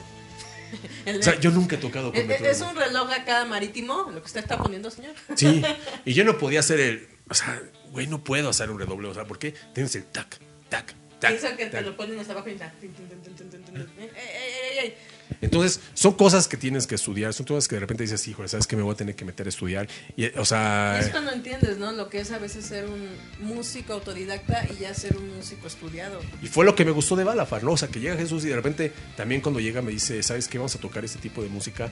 Era música totalmente barroca, le llama él. Pero, pero eh, es aquí donde nosotros hacemos la pregunta: ¿cómo empieza Balafar? ¿De dónde? O sea, de- tú estabas en tu mundo el de malditos todos, y de repente llegas otra vez abducido al mundo de la música, ¿y quién te invita a formar parte? Ah, fue un anuncio que yo vi. Yo vi un anuncio que decían, quiero formar un grupo glam, shock, rock y la O chingada. sea, en, en Facebook. no, lo vi ahí en un, este, en un bazar. O sea, Oh, o sea, en un bazar. A, a la vieja usanza. Te conocí en un bazar, Sí, lo vi- un lo vi. sábado en mediodía. Lo vi, lo vi en un bazar ahí, desde un anuncio, dije, pues vamos a llamar a ver qué onda. Y. Ah, no, miento, miento. Cuando yo regresé a la música, perdón, fue un día que yo estaba viendo el Festival Vive Latino. Y estaba yo muy triste, estaba yo bien este, mis pude haber estado ahí, pero ustedes no. Sí, o sea, esos que estás tomando tu cerveza, la chingada. Y me habló un, amigo que, me- que había tocado con una banda que se llama Sexto, mi, el señor Ricardo este, Fernández. ¿Por qué Mon Laferte sí y yo no? No, no, no. Tocamos en ese entonces porque fue mi primer grupo que creo que fue primero antes de. No, no, no me acuerdo. O sea, fue de puta, chavitos, ¿no? Y me dice, ¿qué estás haciendo? Digo, no, pues estoy aquí cheleando, viendo el Vive Latino. Ay, vente, vamos a tomar unas chelas. Y bueno, va, pues, va, va, Richard, va. Y me acuerdo que llegó y él, pues, o sea, tiene su batería y es, él es muy bueno en guitarra. Y me dice, oye, vamos a formar la banda otra vez, ¿no? Dije, ay, mira, pues ya me tengo que comprar. Órale, va. Porque en ese entonces, pues yo ya no estaba con mi pareja y todo. Entonces dije, pues vamos a regresar a la música. No era lo que yo quería exactamente, o sea, como que tu- tuvimos muchas broncas, o sea, porque yo quería disco, yo quiero disco, eso es lo que yo siempre dije, yo quiero grabar disco, yo quiero tocar más, este, más pesadón y bla, bla, bla, y de repente me salió esta oportunidad de shock rock, vamos para allá, pero de repente llegamos y teníamos un cantante que no cantaba, entonces, este, y me dice Jesús, me dice, oye, voy a hacer otro proyecto. Ya no quiero estar con este grupo, entonces vamos a otro proyecto. ¿Te unes o O te abres. o te abres. Exacto. Y yo dije, bueno, este güey me está enseñando el metrónomo, este güey ya tiene las canciones preparadas, este güey sabe hablar de música, yo ahorita estoy estudiando música, pues me voy a juntar contigo, Jesús. Órale, va. Y de nuestro shock rock llegó y me dice, voy a traer una chava a cantar. Y yo dije, "Ah, una chava. Y es cuando dices. Es que a, a ustedes no lo entienden, pero a veces cuando están ya en un grupo de niños, traer una niña es el de, ya no podemos andar en calzones, ya no podemos maldecir. No, es que sabes que el problema que yo Y siempre he tenido con la- siempre con las chavas, todo el mundo quiere andar con ellas. Ah, y eso es lo malo, porque si anda con el guitarrista, ya nadie va a practicar. van Entonces, eso, eso fue lo que pasó. Entonces dices, o sea, yo he tocado en grupos con chavas también, o sea, he dicho cuando yo toqué en el escudo metálico tocábamos una chava, pero de repente, o sea, te das cuenta de que todo el mundo quiere a la chava y los chavos adoran a la chava y nadie pela a los demás del grupo. Entonces yo dije, una chava, güey. Ay, güey. Y lo más triste, ¿sabes qué sería? Cuando los entrevistan, le dicen, ¿y tú esto? ¿No? Cuando dicen, ¿cuál es el dueño del circo? Ah, él. No, y es una cosa, y es una cosa que, por ejemplo, o sea, de cuenta que este, aquí en Balafar, pues todo el mundo adora a Galia. Verdad, o sea, te soy sincero, todo el mundo, ay, o sea, tiene un chorro de fans. O sea, la, la niña tiene. Bueno, es que hay que decir, siempre el, el perreo siempre va a ser el perreo. Sí, o sea, y la chava tiene un chorro de fans, ¿no? Pero ya cuando llegó ella, yo dije, pues, te vamos a hacer una chava. Y luego cuando la vi, pues, Y una la verdad canta muy bien. No, y canta muy bien, o sea, yo, yo- yo la vi en una chavita, ¿no? Entonces, o sea, si me está escuchando Galia por ahí, yo, yo sí dije, ¿qué onda? O sea, ¿tú qué haces aquí? El de, voy a ser ¿quieres- o sea, ¿Tú no? qué, morra? No, sí, sí le dije, mira, nosotros somos una banda de rock. Ah, porque para esto Galia no es nada de rock, o sea, ella es así como bien friki y ella es así de cosas japonesas y la chingada. Ah, ¿no? qué bonito. Para que Sailor Moon. Sí, sí, sí, ella, o sea, cosas, cosas que yo no entiendo, o sea, la verdad. Yeah. Es tu sueño. Dile a ese no que te pase su face. Nah, luego. Y entonces haz de cuenta que yo llego y le digo, mira, güey, nosotros somos una banda de rock. Ajá. ¿Te quedas o te vas? Y ella así le dijo, ¿verdad? Porque yo di una chan, chavita, ¿no? Y le, ajá. le aplicaste así. No, y ella así, así, mira, porque si uno, si uno ha visto a Balafar, si llega a ver a? Galia, es una chavita, o sea, delgadita y así, ay, ay, ay, ay, ay, y me dice, ay, pues sí me quedo. Le digo, pero ¿sabes qué, güey? Yo no voy a estar pidiéndole permiso a tus papás para ir a tocar. Nosotros tocamos en las noches. A fuerzas. Salimos a las el 2 de la mañana, Sí, morra. digo, sí. Sí, porque básicamente Pues sí. dices, yo ya no voy a repetir lo de antes donde teníamos que estar. Es compromiso, es compromiso. Y de hecho en ese entonces le dije a Jesús, mira, güey, si quieres que se quede esta chava, que se quede. Pero vamos a hacernos una cosa, aquí nadie va a andar con esta chava, o sea, Nel, Nel, Nel, ella es aparte. La llega primer y la regla del club. Ajá, exactamente, y nadie va a tocar con ella, o sea, Nel, se respeta, ¿no? Y pues bueno, todo el mundo dijo, bueno, pues sí. Yo dije, ¿cuánto va a durar esta chava? Pero la cosa es que ganaba- cantaba muy bonito, ¿no?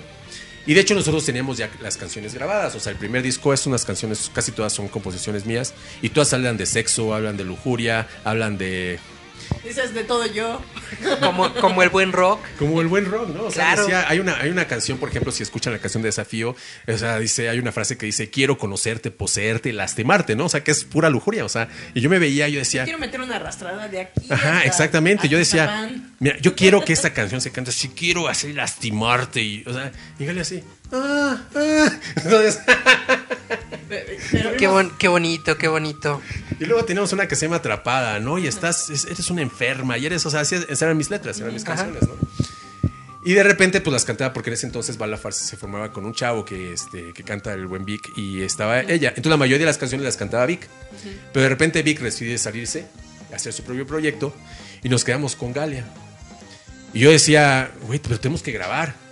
¿Y quién va a cantar esto? Y pues yo ya no canto, o sea, no, no, no, güey. Y Galia, ay, pues yo las canto. Y entonces tuve que cambiarle toda la letra, no chingas. Hacerla más like. Y pues ahora pues la va a cantar Galia, órale, va. Órale, cántala, niña. Ahora no te voy a dar por atrás, nada más te voy a dar. Vamos a frotar alfombra. Y pues, y, y las cantó, ¿no? Y de repente, oh sorpresa, ¿no? O sea, todos los chavitos seguían a Galia. O sea, no, a nosotros no, no- no- nadie nos quiere. O sea, la neta, pues, o sea, feos, orangutanes y la Ni, los, ni quien los pele. Pero no manches, o sea, Galia empezó a subir así, pum, pum, pum, pum, pum, pum, pum, como la espuma, ¿no? Por su apoyo. No mames, ya tenemos, mira, mil, mil seguidores y de repente, pum, y Galia nada más hablaba y, ay, y vamos a las entrevistas y ahí está Galia, ¿no? Y, ay, ay, ay, no.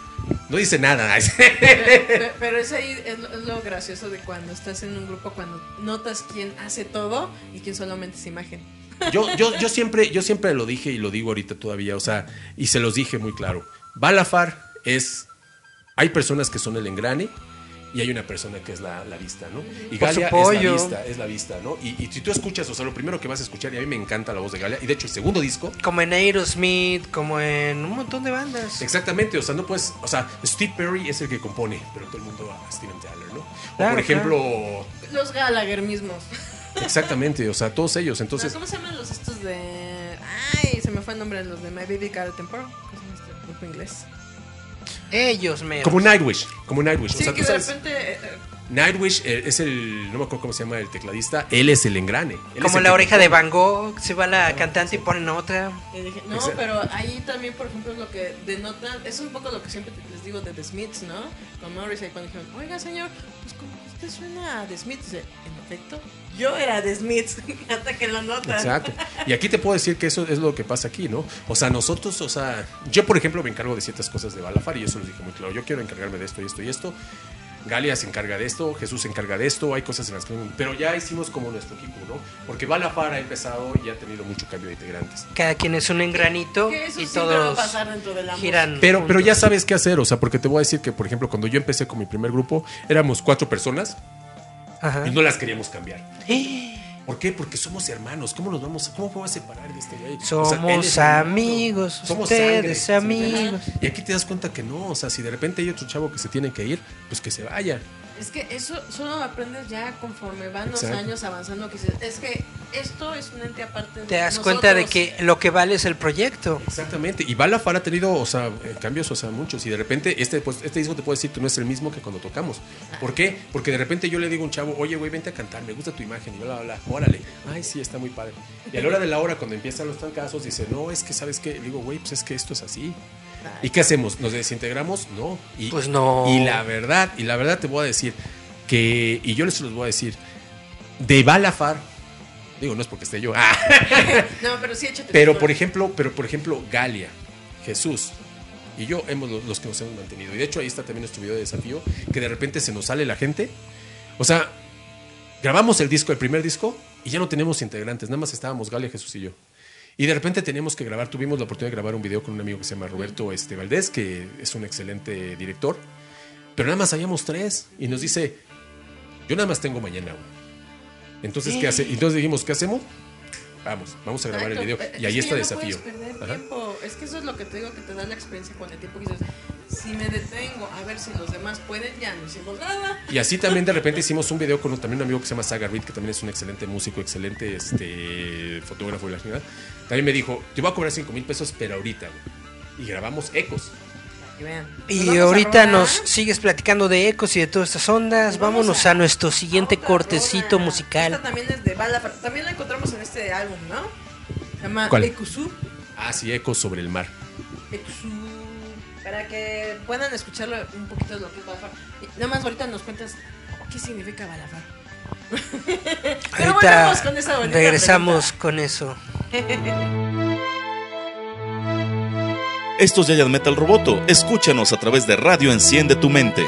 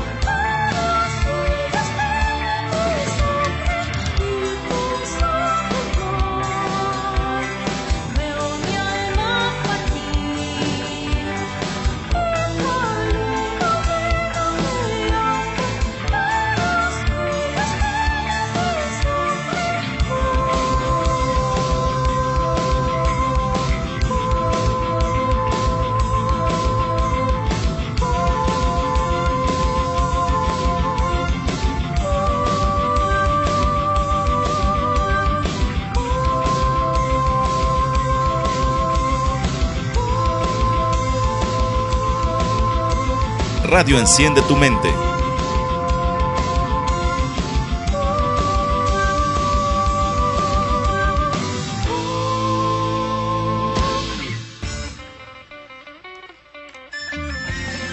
Escúchanos a través de la frecuencia de Radio Enciende tu Mente con Giant Metal Roboto.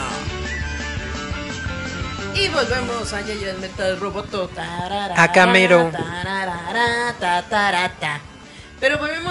Volvemos con. Zenón, yo le hice una pregunta. ¿Qué significa Balafar? ¿De dónde sale? ¿Quién lo bautizó? Mira, mira, como te digo, nosotros veníamos de un concepto bien shock rock. O sea, la verdad, queríamos nosotros, nos llevábamos nosotros horror terror, ¿no? Entonces queríamos así, pero lo que pasa es que no pudimos llevarnos bien con la persona que lo había organizado y todo, entonces ya depende. Antes de que llegara Galia, le dije a Jesús, bueno, güey, vamos a hacer el proyecto, va, no hay problema. ¿Cómo nos vamos a llevar? Y él llegó y trajo un libro así de puros demonios. Qué Y bonito. le dijo- dijiste, ¿qué onda? Aquí vamos a. No, no, no, yo dije, esto es, a ver, vamos a buscar un buen nombre, ¿no? Y de repente vimos Balafar. Yo vi Balafar y dije, este es el nombre que yo quiero. Esto, nada más que, ¿sabes qué? Vamos a ponerle dos Fs, ¿no? Por cualquier cosa. Por cualquier cosa. Porque que es el doble de feo. Ah, sí, sí, sí, entonces vamos a poner. Pero la verdad, Balafar es un demonio. Eso era el concepto original. Y de hecho, la portada original del primer disco es totalmente gótico, porque nosotros íbamos un concepto más gótico. Ya llegó Galia, ya le puso lo light. Pero la onda original era más gótica de lo que nosotros queríamos hacer. Gótico, como qué estilo. Pues, como qué estilo, no te puedo decir por qué, porque todo ha sido, eh, es, a veces nos dicen, como quién tocas, pues quién sabe, ¿no? ¿Por qué? Porque todos tenemos Como Balafar. Es que es que es, una, es como, como influencias, ¿no? O sea, yo llego, por ejemplo, te voy a ser sincero, o sea, yo mis influencias, a mí me encanta el speed, me encanta, me encanta mucho el trash de los ochentas, ¿sí me entiendes? Y a mí me encanta toda esa música, ¿no? Llega Jesús y con sus ondas barrocas y él le gusta, puta, unas cosas, o sea, bien raras, o de repente le gusta Terion y le gusta todo eso, ¿no? Que yo nunca había escuchado en mi vida, ¿no? Entonces, la verdad, llega Galia y llega con sus ideas medio acá, medio frikis y unos grupos japoneses que nunca... Solamente. Eric se lo sabe. Ah, qué bonito. Hay que juntarnos. Con música del Arkenciel. Sí, y entonces, o sea, de repente llega y por ejemplo, todo el nuevo disco, o sea, si tú escuchas todas las canciones, o sea, por ejemplo, del primero que eran este quiero destrozarte, quiero conocerte, quiero ah, o sea, Mira, te voy a dar duro, duro, fuerte y tupido, morra. exactamente. Duro y directo. Y de repente ya el segundo disco, Eco sobre el mar, o sea, es Pero suena chido, está chido, ¿no? No, no, no, o sea, yo cuando, cuando escuché dije, güey, ¿sí, en serio? O sea, pero somos Balafar, güey, o sea, güey, Eco sobre el mar y amanecer y me dice Jesús, porque Jesús es la- el que compone ahorita la mayoría, y me dice, sí, güey, vamos a meterlo, porque ahorita las canciones. Y como llegó y él entregó las partituras a Gale y como las cantaba, yo dije, wow, eso es lo que quiero. Una persona que sepa de música, una persona que ya nos dé partituras y que ya no te estés gritando, es lo que quiero. Va Jesús, yo entro con todo y va. Y así empezó a sacar el segundo disco. Él lo trajo, nosotros ya le metimos nuestro, Pequeño nuestro esencia. pequeño. Exactamente, cada quien le mete lo suyo, ¿no? Ahora, haz de cuenta, digo con todo respeto, ¿no? Por supuesto, por supuesto. Entonces, Primero pregunto y luego me arrimo.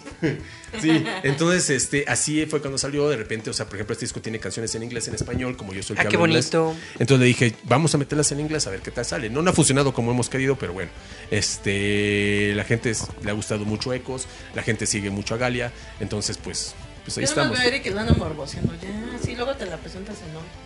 Ya Estoy, vi- estoy viendo el disco, Julieta. El, el disco. De Estoy, hecho, de hecho, la idea. la estoy idea viendo, original- de hecho, la- las canciones. Aquí dice versión inglés Aiperos, God of Beyond y Pyric. Pairique. Pyrique. Es como algo vikingo. Eh, todos son demonios. Ah, Por ejemplo, Peros es un oh. demonio, Parica es otro demonio. Pero de, ¿de qué mitología? Ay, mira, eso sí no sabría decirte, porque haz de cuenta que todas las canciones, o sea, llegó Jesús y me dijo, ay, este es Pairique y este es Aiperos. Hay cosas que, este, que neces... Bueno, o sea, no he estudiado mucho acerca de todo eso, pero pues son bien bonitas, ¿no? Entonces dije, pues, va. chido. A la hora que él le, pongo- le pone los nombres, yo nada más agarro y, por ejemplo, las canciones en inglés ya les meto yo la daga, ¿no? Está la sangre. Sí, sí, la- sí. Entonces todo eso, ¿no? Entonces, en español, pues casi las canciones son un poquito más, este, más light y más al acorde a lo que canta, canta Gali. Pero Pero entonces- eso es bonito porque es una buena mezcolanza porque digamos que Balafar tendría, digamos, si los integrantes más fuertes son ustedes tres, tú vendrías con todo el poder y velocidad que les da el rock, todo el glam, toda esta onda del speed. Y como dices, no, esta chava trae todo, digamos, la frescura y ligereza que puede traer con su voz. Y ya este cuate Jesús trae todo, digamos, cimentar con ritmo, todo, o sea, ve, una estructura bonita y bien hecha. Sí, y sí, eso es lo que ha funcionado y creo que creo que te puedo decir que he encontrado gente muy a la que quiero muchísimo, a Jesús es lo quiero mucho, y te voy a decir que nos hemos peleado, porque de hecho para sacar este disco nos peleamos. Y de hecho, para sacar el primero también nos peleamos. O sea, llegó el momento en que yo no podía seguir el metrónomo. Y ya estaba yo hasta el gorro. Y Jesús me decía: A ver, a ver, Zenón. Un, dos, tres, cuatro, uno, sí. Digo, ay, ya, ah, no, no ya, puedo. Ya te ibas a aventar la bataca. No, no, y llegó un momento en que yo agarré y dije, ya Jesús, ya, está hasta la madre de ti, ya, órale. Déjame ser libre. Y, y ahora somos los mejores amigos.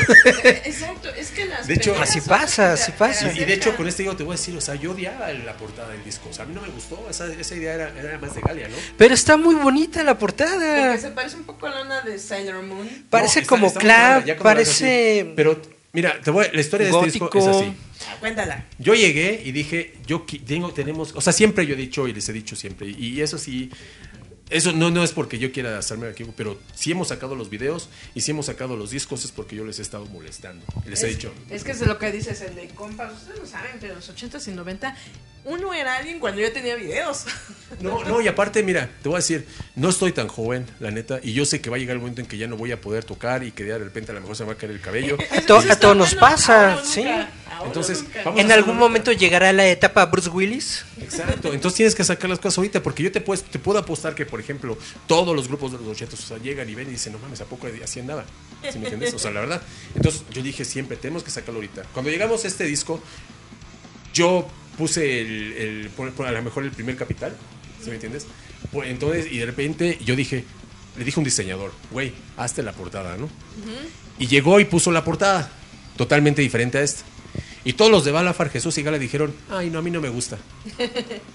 Digo, no me interesa, o sea, tenemos que sacar un disco. Y llegó Jesús y, y se juntó con Galia y dijo, bueno, vamos a juntarnos y vamos a sacar una propuesta. Esta fue la propuesta de ellos y a mí me encantó. Yo dije, Es que a, a veces tienes La verdad está muy bonito. y la verdad, la verdad a mí me encantó y yo la verdad dije, órale pues, me gusta. Y nada más era la portada y llegaron y se la volvimos, se la volvió a mandar al diseñador y el diseñador volvió a regalar con otra idea. Y Jesús me dijo, no, güey, yo no la quiero así.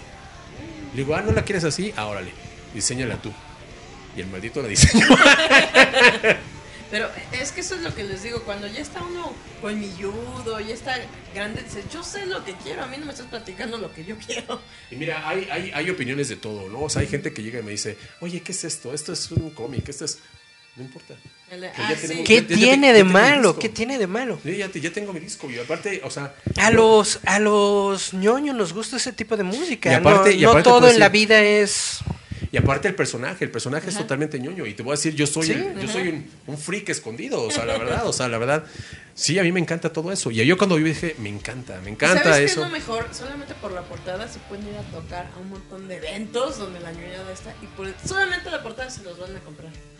De hecho, podrían ir ustedes a, a- a eventos japoneses y coreanos. Y a lo mejor les, les va muy bien. Es que algo que, por ejemplo, yo, yo descubrí, la Doki Doki es de puro eh, porno gay eh, japonés, pero las niñas ahí no conocen los centavos. Todas pagan con 500. Que por cierto, vamos a estar en la Doki Deberían Doki. ir a tocar en la Doki, porque las niñas nada más se prenden con ver hombres. Nada más gritan, ¡ah! Es que le digo a Eric que los furores uterinos están muy fuertes, porque digo, uno está acostumbrado a que la mujer grita, ¡ah! No, estas gritan como monstruos, ¡oh! Y te da miedo. Pero cualquier cosa que les pongan en el escenario lo consume. Sí, es- Más es- si son hombres. Esto, esto, esto ahorita también, o sea, ya viene con toda la mercadotecnia que yo me he estado dando cuenta de cómo funciona, ¿no? O sea, porque también ahorita te voy a, te voy a decir una cosa. O sea, tenemos el disco y todo eso, y ya después de que tienes ahí tus, tus cajas de discos, dices, ay, güey, ¿y ahora cómo las voy a sacar? ¿No? Lo que te iba a preguntar es, ¿tú dices que las versiones en inglés no están jalando tanto? ¿Por qué no están jalando? Eh, a lo mejor porque nos falta un poquito más de distribución, nos falta un poquito más de, de, de nosotros. Todo, todo eso, todo eso es, En es- el, en, en el YouTube, ¿no? Sí, pero lo que pasa es que lo tenemos que manejar de una manera diferente. Porque a veces hemos, este, como a veces las cosas han salido tan apresuradas, así, tan así. Oye, güey, es que tenemos que sacar un video. Por ejemplo, cuando tenemos video ni siquiera tenemos canción. Oh, Cuando me dijo, este, por ejemplo, este cuate que me dijo Roberto, me dijo, güey, yo estoy, yo estoy mañana. O sea, que tenemos que grabar el, el video mañana. Todavía no salía porque ya no teníamos integrantes, nosotros, ¿no? Entonces de repente dices, güey, y no tengo canción. Y le digo, ya habíamos grabado la canción con el otro chavo de vocalista, y digo, pero pues ya no está. ¿no? Entonces, pues las va a tener que aventar Galia. Entonces, yo le dije, mira, güey, aquí va a cantar esta chava. Entonces, olvídate de la voz. Todo lo que él canta lo va a cantar ella. Todavía no está. Pero la, siguiente- la siguiente semana yo te lo entrego. Es que eso es lo que la- te digo, el sentir la presión de esto es real.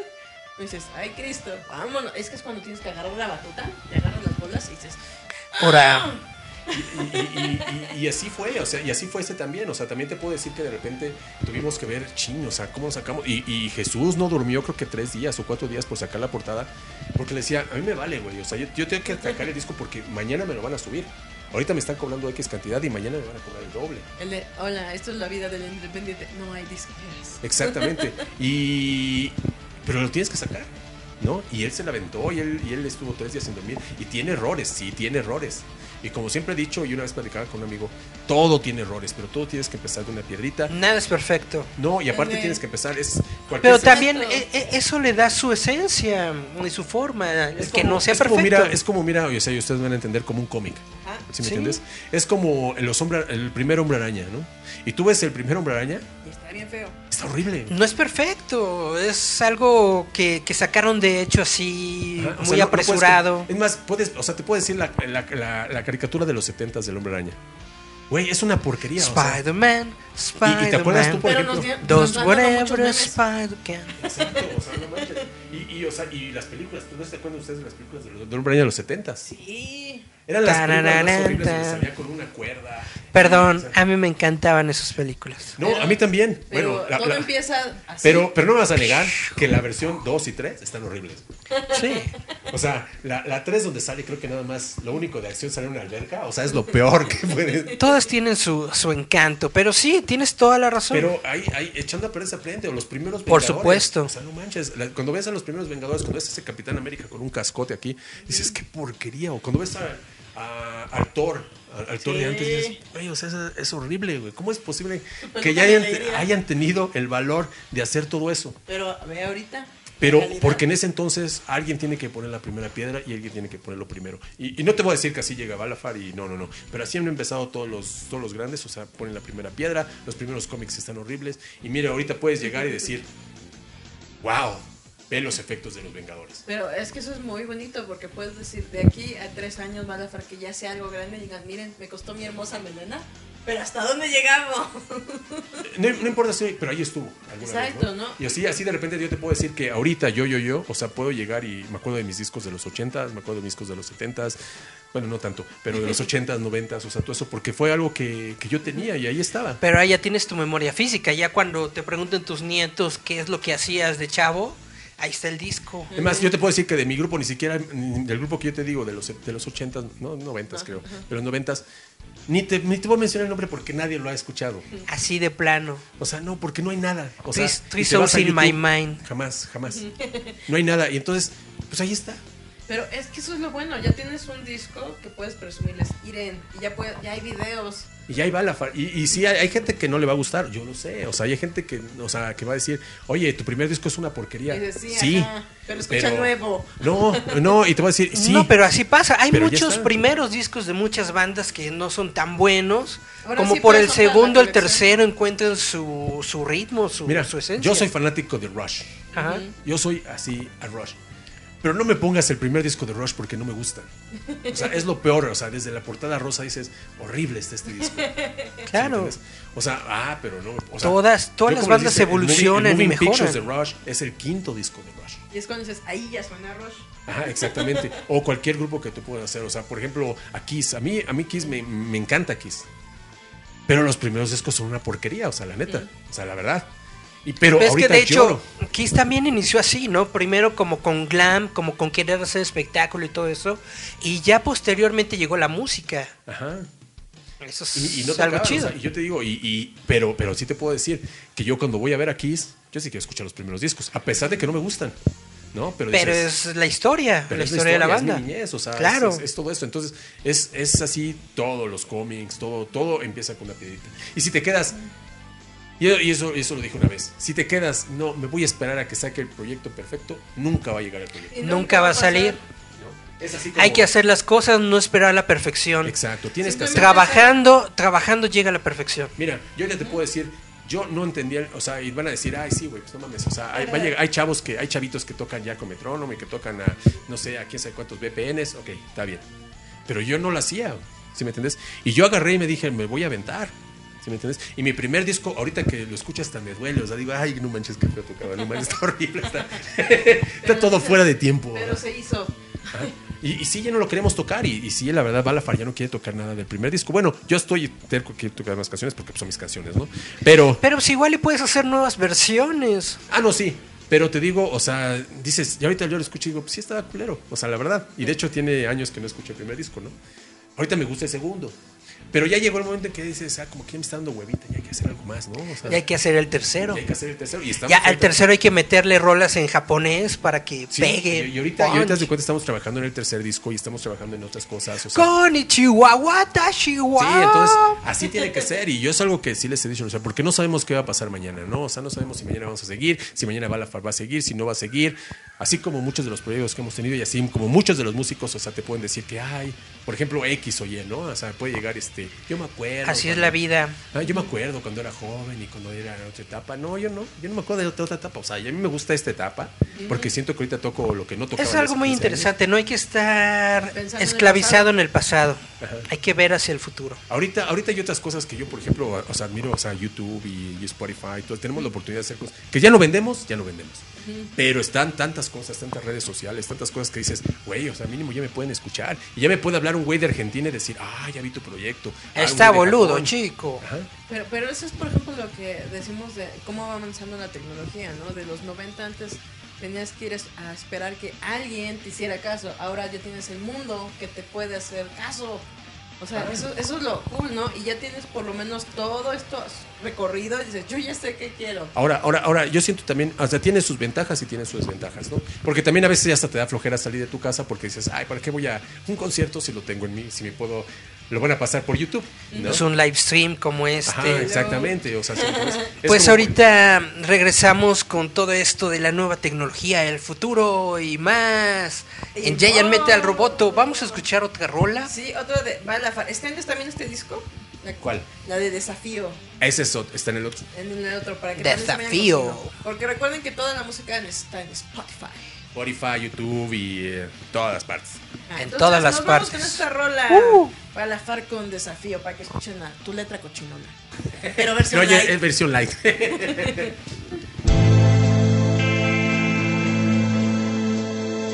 Recuerden amigos escuchar Giant Metal Roboto a través de Radio Enciende tu Mente.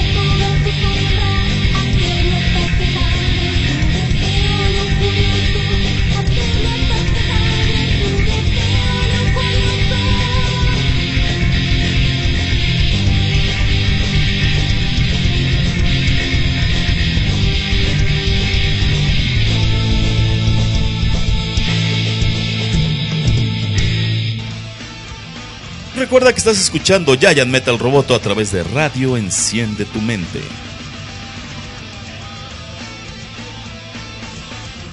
Y volvemos al último, último bloque de Giant Metal Roboto, su De este día de hoy. friki metalero. Yeah. Porque le damos muchas, muchas gracias a Zenón por haber venido y andarnos platicando de la vida, no galante, sino la vida rockera. No, gracias. la gracias. historia detrás del mito, Balafar. Un, un día nos lo vamos a aventar de tres horas. Yeah. Vamos a invitar a Garrul para que diga, y entonces pasó lo que no pasó. Pero seguimos con... Lo recuerdo perfectamente. E- Ese era Rescate 911. Ajá. Con su horrible voz. Pero antes de irnos y seguir platicando con el buen Zenón, Eric quería dar sus notas notiñoñas. Bueno, pues básicamente el único que quería que comentar ahorita es la cuestión que tenemos todos, que es de la... Jesús en la boca. con la que todos tenemos el Jesús en la boca, que es lo que está pasando con la convención de cómics Más de la mole. México. Ah, de- La más, DF. la más grande de México, de, De la la Ciudad de Ciudad de México. México. ¿Alguna vez has ido a la mole? No, la verdad, no, no he tenido la oportunidad de ir a la mole. Y ahorita más que ya porque está Pues resulta que, fíjate que en... Póngale la cena en Rocotitlán, ¿no, Eric? ¿Cuál Rocotitlán? En el Juan de la Barrera. Pero no la hicieron, eh, la llegaron a hacer o fue la Roca Poca. La Rocapoca fue en un... ay, no me acuerdo cómo se Pero llamaba, sí, allá, en allá por metro... Por metro Tasqueña. No me acuerdo cómo se llamaba el lugar. Ajá. Pero digo, también en Rocotitlán. La hicieron Rocapoca. Como dos, como, o sea, hacían convenciones también de cómics. No me acuerdo cuál, según yo era esa. ¿O cómo era la de Gantus? ¿Con qué? No, antes. Convención Quetzal, la Conque. Sí, pero no hacían otra. Antes la Feria de la Historieta. Pues no sé, no me acuerdo. Pero yo me acuerdo que lo hacían. Pero hecho su noticia. Bueno, pues resulta que hace como un par de semanas fue la Unboxing Toy Convention, en donde ahí estuvimos nosotros haciendo la cobertura de juguetes y de cosas ñoñas que estuvieron en el evento. Y básicamente lo que todos estaban hablando, de lo que todos estaban chismeando, era sobre la mole y sobre su reubicación. Porque hemos tenido por seis años a la mole en el World Trade Center de la Ciudad de México, lo que era antes el Hotel de México. Y resulta que, de hecho, cuando nosotros en algún momento estábamos queriendo realizar un evento, fuimos a buscar sedes, nos fuimos al World Trade Center Y ahí dijeron- cuando, cuando fuimos a platicar con la gente de, World Trade del World Trade Center. Center, que es los de HERE, los de esta, ¿cómo se llama? De Inmobiliaria. casas inmobiliaria. Eh, ellos dijeron, básicamente nos dijeron nosotros que ellos no podían aceptar ningún evento que fuera de cómics porque ya tienen un contrato o un, una exclusividad con la mole. Entonces, No forzosamente, compartir el- nosotros queríamos hacer un evento de ilustración y lo tuvimos que vender de que tenía que ser más didáctico, más entretenido, más educativo para que fuera espacio. Suficientemente diferente a la mole, porque la mole ya tenía ese nicho de mercado dentro del World Trade Center. Resulta que a principios de este mes, de este año, bueno, no hace como dos meses, Hace ¿no? como dos meses empieza a salir la promoción de que va a haber una nueva Comic Con. sale este anuncio de una Comic Con que se va a realizar ahí, en, bueno, no exactamente en el World Trade Center, sino en el Pepsi Center.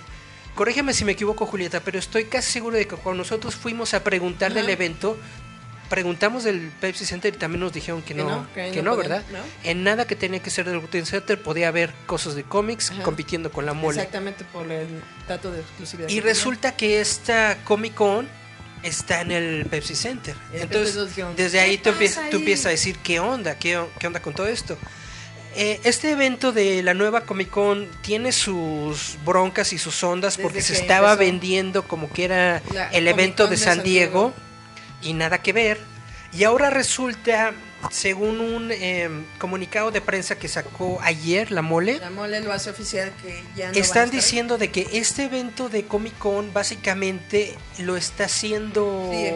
eh, el World Trade Center con la empresa CIE y con GIR para tratar de quedarse con el hype y con la expectativa que tenía este evento, porque la mole al principio se hacía unas tres veces al año, dos veces al año y ahorita solamente era una.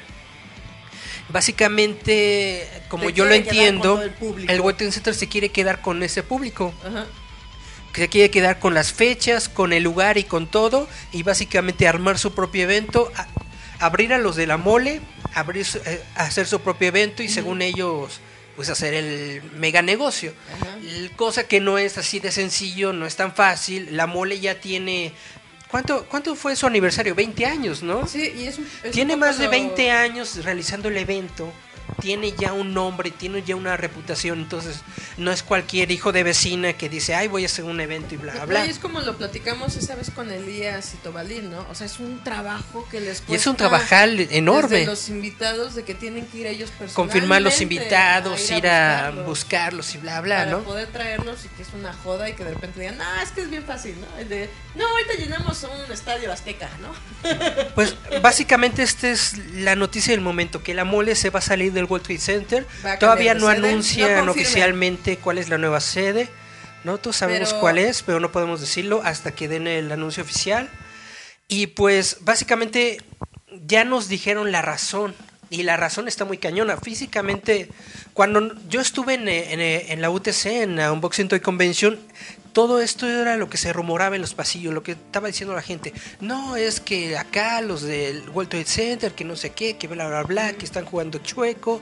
Y yo decía, suena muy Extraño, telenovelo, ¿no? Suena muy así de, De- crítica y intrigas y bla, bla, bla.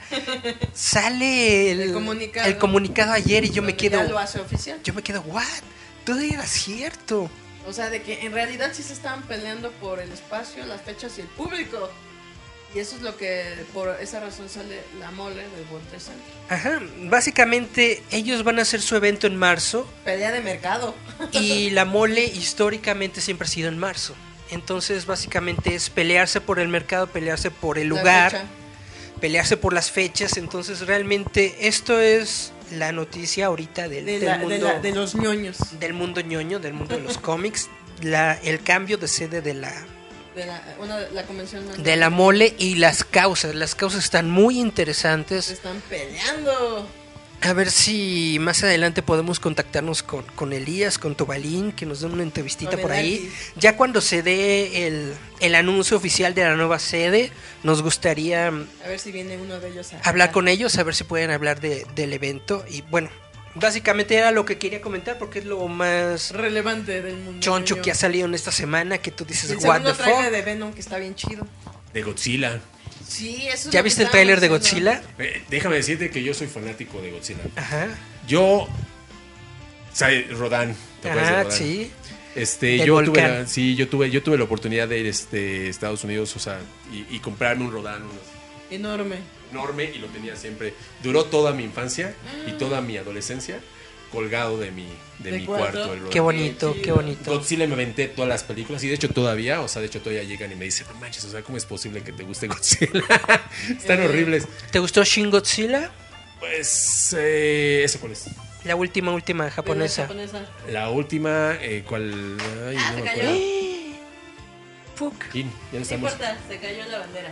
Ahorita lo arreglo, espérenme. Ah, ya no tiro ya. Ah, bueno, Ya ya. lo vamos a acabar de igual forma. Pero tú dinos. Ay, Platícanos, Shin platícanos. esta- no, no- no me acuerdo bien cuál, cuál es esa de. Fue la última japonesa que saca su. Se abre su boquita así en cuatro y saca su rayo. Que los japonesitos lo quieren congelar. Híjole, no me acuerdo, creo que esa no la he visto, ¿eh? Es que a- a- a muchos Ah, entonces ya te gustó. spoileré, sorry. Es que ahorita en la nueva que el tráiler que sacaron está bien bonito. Mira, yo estoy muy emocionado porque de hecho, o sea, de- yo no sabía, o sea, ya pues, apenas hace poco me contaron esa cosa del, del Monsterverse, que yo no, no sabía. Yo te digo, soy fanático, ese, ese la verdad sí me lo perdí, o sea, te digo, la, me- creo que vi uno después de la película de, de- de la Godzilla, esa, la de donde sale así como una lagartija, está horrible, esa no me gustó. Pero este, creo que después de ahí también ya le perdí la pista.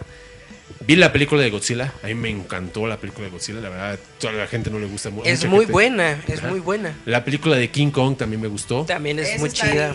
Y este, y ya después me dijeron, porque yo no sabía, o sea, apenas un amigo mío que también, yo, ese, ese es su fan, y eso sí les voy a decir que les he traído fans. Ah, qué bonito. Sí, porque tengo, tengo amigos frikis, o sea, y se lo voy a pasar. Ay, este, está este Paco, que también es bien rockero. Está Paco, y eh, bueno, él, él fue el que me dijo, porque yo nada más agarré, vi la película de King Kong y no me, no me quedé a ver al final, ¿no? El, el final del. la Ah, última te fuiste escena. antes de. Ajá, exactamente. Y después me dice, oye, Zenon, ¿ya viste la última escena? Le digo, no. "Oh, es que van a pasar a, van a traer a Hydra, van a traer a Rodan y van. Le digo, no más. ¿En serio? Sí, porque quieren hacer, quieren hacer de Godzilla lo mismo que están haciendo con los, los, este, los Vengadores, ¿no? Sí. Quieren meter en los universos. Y desde entonces me he estado metiendo y sí, Godzilla es el Capitán América. Sí, y de repente estoy viendo que, que viene ya la película de Monsterverse y ay, estoy súper emocionado porque Rodan, digo que lo tuve toda mi, toda mi, este... Tu mi- etapa, tu to- etapa sí, inocente. tu- no, no, y todavía después de Inocente, yo creo que ha de haber visto ciertas cosas. Vio, varias cosas no tan inocentes. sí, pero este... Es cuando decimos, todos tenemos un mono chino que ve nuestras cochinadas. Ah, sí, exactamente. Entonces, o sea, yo estoy así súper emocionado del nuevo trailer y nada más estoy esperando. Ya que me decepcionó la de Megalodón, entonces pues ya vamos a ver la de Godzilla. Ah, es ¿Te que decepcionó Megalodón? Ay, sí, qué mala onda. es- Porque Yo la verdad no la he visto. es así como palomera. Pero nuestro sitio web, nuestro crítico Experto de cine, eh, Ernesto Lerma, al que le mando un saludo, le dio un 8 de calificación. Entonces yo tengo como todavía ganas de verla. Y no te la voy a espolear, ¿no? Así Ajá. como tú me espoleaste la, la Pantera Negra. Ok. Spoileásela, spoileásela. Pero ah, sí es malona, sí es muy Va, mala. Es, esas de cuenta como yo soy, a mí me encantan los tiburones, me encantan los monstruos, me encanta toda esa cosa. Y a mí esta película se me hace la de Megalodón, como esas películas de Sharknado, como esas películas del tiburón de cuatro cabezas y O como sea, todas. Tienen, dices, tienen su encanto, pero no son lo más No, guau. o sea, cosas que dices, unos efectos así de, de dos pesos y, eh, por favor. Entiendo, entiendo. Na- na- Nada más, nada más, nada más te, te voy a decir una escena que se me Ajá. hace la más ridícula de la película. Ajá. ¿Cómo es posible que llegue, pase el tiburón por miles de gente si no se coma una? Pues ya, ya estaba lleno. Ah, no manches, o sea, por favor, o sea, dices, Se está volviendo vegano. A lo mejor es el de buscando a Nemo. ¿No? Los peces son amigos, no comida. por favor, eso es lo. Desde ahí dije, adiós, ya, ya, Pero, es adiós. cuando, pero cuando dices. Era para "Vamos, que abriera amigo", su boquita y buffet, ¿no? Chuc, chuc, O chuc, sea, chuc. ya era para chorro Como, de sangre. como en la Jurassic Park, ¿no? Que se comió a todos los Pam, pam, pam, pam. Sí, ¿Ese también así. es un megalodón? Eh, no. El de Jurassic Park. Ah, no me acuerdo. ¿No? Y así está. Y, y de hecho tengo miedo, o sea, bueno, tengo, tengo miedo de esa película de Godzilla. Porque vi los cortos y de repente como que le están metiendo sus cosas y Godzilla... Dices, mátalos, Godzilla, mátalos a todos. Lo único malo de Godzilla de Hollywood es de Lo que hacen humano. yo siento que le meten demasiado... Sentimentalismo. No, mucho tiempo a los actores humanos. historia. El de. Y Godzilla es de los monstruos, ¿no? Dices- Tiene que ver con los monstruos. Quieres que se esté peleando Godzilla como siempre. Y dices, pégale, pégale, muérdelo, muérdelo. No, está- no esperas ahí de la historia de padres e hijos. Dices, sí, sí, eso no me importa. Pongan a los monstruos a luchar. Exactamente. pues, o sea, es que- y ya como los efectos que hay ahorita dices, es que yo quiero ver dos horas de puros efectos, o sea... Dos horas de Godzilla Tiene- partiéndose no hocico. manches, y ahorita que viene con ¿qué? cinco monstruos, dices, ay, yo quiero ver los cinco monstruos, no van a salir. Ay, dos Y es que eso es lo genial, Ah, porque aunque crecimos con las películas de Godzilla, sabemos que pues los efectos no eran la, la gran cosa, no eran así muy chido.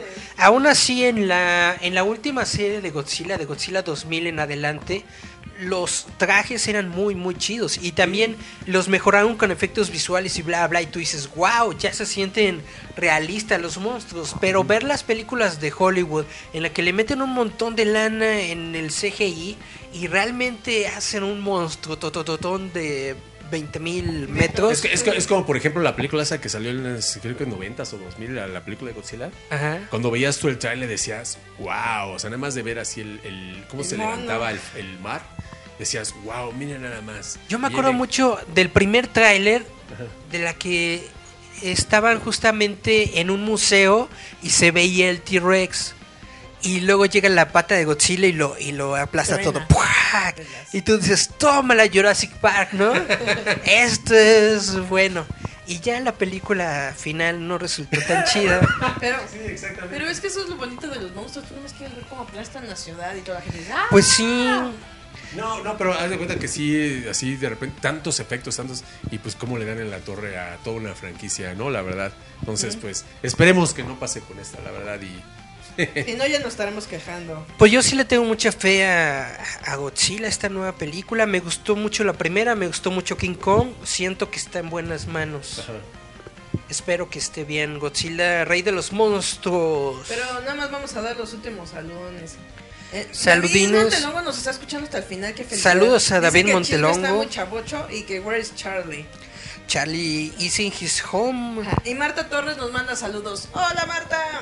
Hola Marta. También te amamos. A ver si nos traemos a Charlie ya el próximamente. próximo Para que venga igual a chismear. Sí, sí, sí. Pero es que eso, eso es lo que les digo. Pues, chavitos, no, no quiero yo cortarles su diversión, pero ya estamos en los minutos finales de sí Giant que, Metal Roboto. Aviéntate todos tus comerciales. Redes sociales. Pues este, vean, vean en YouTube, tenemos todos los videos de Balafar. Eh, y busquen nada más a Balafar con B chica doble F. Ahí están, está ahorita estamos este, promocionando nuestro nuevo video que es Pairique. Está el de Ecos también, que son del nuevo disco. Esperemos, queremos sacar este nuevas canciones, este, un nuevo video. Poco a poco va- ahí estamos este, planeándolo. Podemos, eh, lo pueden escuchar en Spotify también, estamos en iTunes, estamos en Twitter, en todas esas redes sociales, también ayer lo tratamos de poner. Y pues el disco en físico, pues ya lo encuentran en el Chopo, lo pueden encontrar en el Bazar de lo Más Verdes, estamos tratando de que salga ¿Y este ¿Hacen todavía mix up. este, entregas personales? Mira, no hacemos entregas personales porque luego, este, te, voy a ser sincero, o sea, que, que en nuestros conciertos los damos. Ah, entonces vayan a los conciertos para Ah. poder adquirirlos. Porque luego, luego a veces, o sea, sí cuesta un poquito de trabajo, o sea, no tenemos todo el tiempo para, puta, oye, ¿sabes qué? Nos vemos en el metro Toreo o nos vemos en el metro. No, no, no podemos, o sea, la verdad no podemos, ¿no? Está bien, está bien. Pero se adquieren en las Pero tocadas. en las tocadas, o sea, y queremos que saque- salga el mix up, vamos a ver, estamos tratando de ver cómo lo vamos a, podemos hacer que salga más a provincia, porque queremos que salga en provincia, no queremos que se quede aquí nomás en la Ciudad de México, y pues que salga más allá, ¿no? Ya otra vez se llevaron unas copias y dijeron que lo iban a llevar a Japón, creo que la persona que se lo llevó nos dio la cara, porque ya no volvimos a...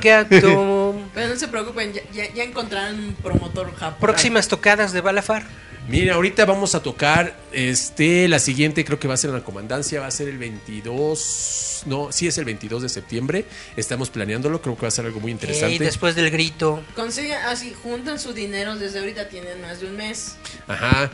Y pues vamos a estar buscando porque ya queremos salir a provincia. La verdad está muy padre aquí en México, pero este ya nos han estado hablando mucho de provincia que ya quieren Es- que nos siempre es escuchen. bueno cambiar de aires. Y además es, provincia sí es se muy padre la, la audiencia de provincia porque como no tienen tantos eventos, Le caen a todo. sí le caen y sí se llena y sí está chido. Sí, y además que ya dijeron que pues, quieren ver mucha Galia por allá, entonces Obviamente, obviamente. Sí, ya, pues, está bien, ahí les vamos a llevar a Galia, ¿no? Ahí, escu- véanos a nosotros y nada más saluden a nosotros que estamos. Entonces recuerden a darle like y darle follow a todas las redes sociales de Balafar. De Balafar. Nos avisas, todos los discos. nos pasas el flyer del evento y todo para ponerlo en las redes sociales. Sí, claro que sí. Y la verdad, pues, o sea, muchas gracias. La verdad, estamos muy agradecidos Al por contrario. estar. Que nos- me hayan invitado aquí, me hayan dejado explayarme, porque siempre me Estuvo muy cortan. chido. Estuvo muy, muy chido.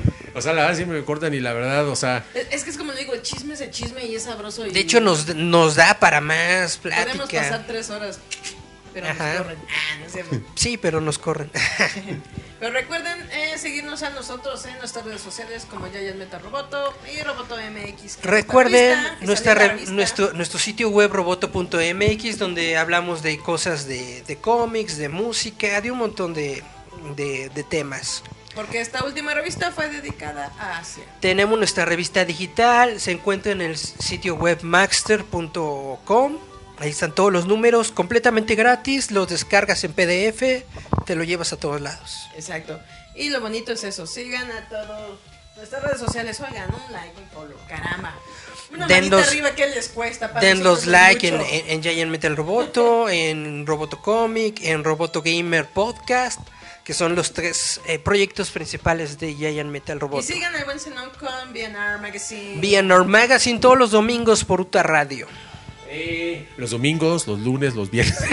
Ah, sí, cierto, la versión en inglés. tenemos la versión en inglés, tenemos los especiales, o sea, la verdad estamos, este... Ahora ya tenemos todo el programa de entrevistas porque la verdad, o sea, o sea, me gusta platicar. Netamente luego, son muchas esas entrevistas, netamente se los recomiendo. ¿Son los lunes? Los lunes a las 11 de la mañana están Lunes las a las entrevistas. 11. Tenemos a la siguiente que viene, viene Interpuesto, por ejemplo, Ricardo Areñado de Interpuesto, excelente baterista. Tenemos, o sea, me concentro más en los bateristas, pero estoy con todos, ¿no? Está el programa en inglés, está los viernes a las 11 de la mañana y está los domingos a las 5 de la tarde. Perfectillo, pues ya lo saben. Esto fue Giant Metal Metal Roboto. Y nos despedimos. Yo fui Eric. Tú fuiste Eric. Esta fue Julieta. Este es Eric, como siempre, la maldad Barum. Barum, Barum. Sí, Eric, sí. Pero nos vamos con estas dos rolas. Se llama el grupo Domijos. Ah, Dominus, ahí se Ah, me está Dominus. enseñando. Recomiendo este grupo, es un grupazo. O sea, la verdad, está una super cantante que es la señorita Sharon Portilla. Escuchen al baterista. O sea, la verdad, si Oh, ustedes, si ustedes les gustó Anavanta o Ada de Bank, esos dos grupos han sido muy buenos. Están ex miembros de Ada de Bank y ex miembros de Anavanta. Que si vieran los Perfecto. chismes que hay de Anavanta.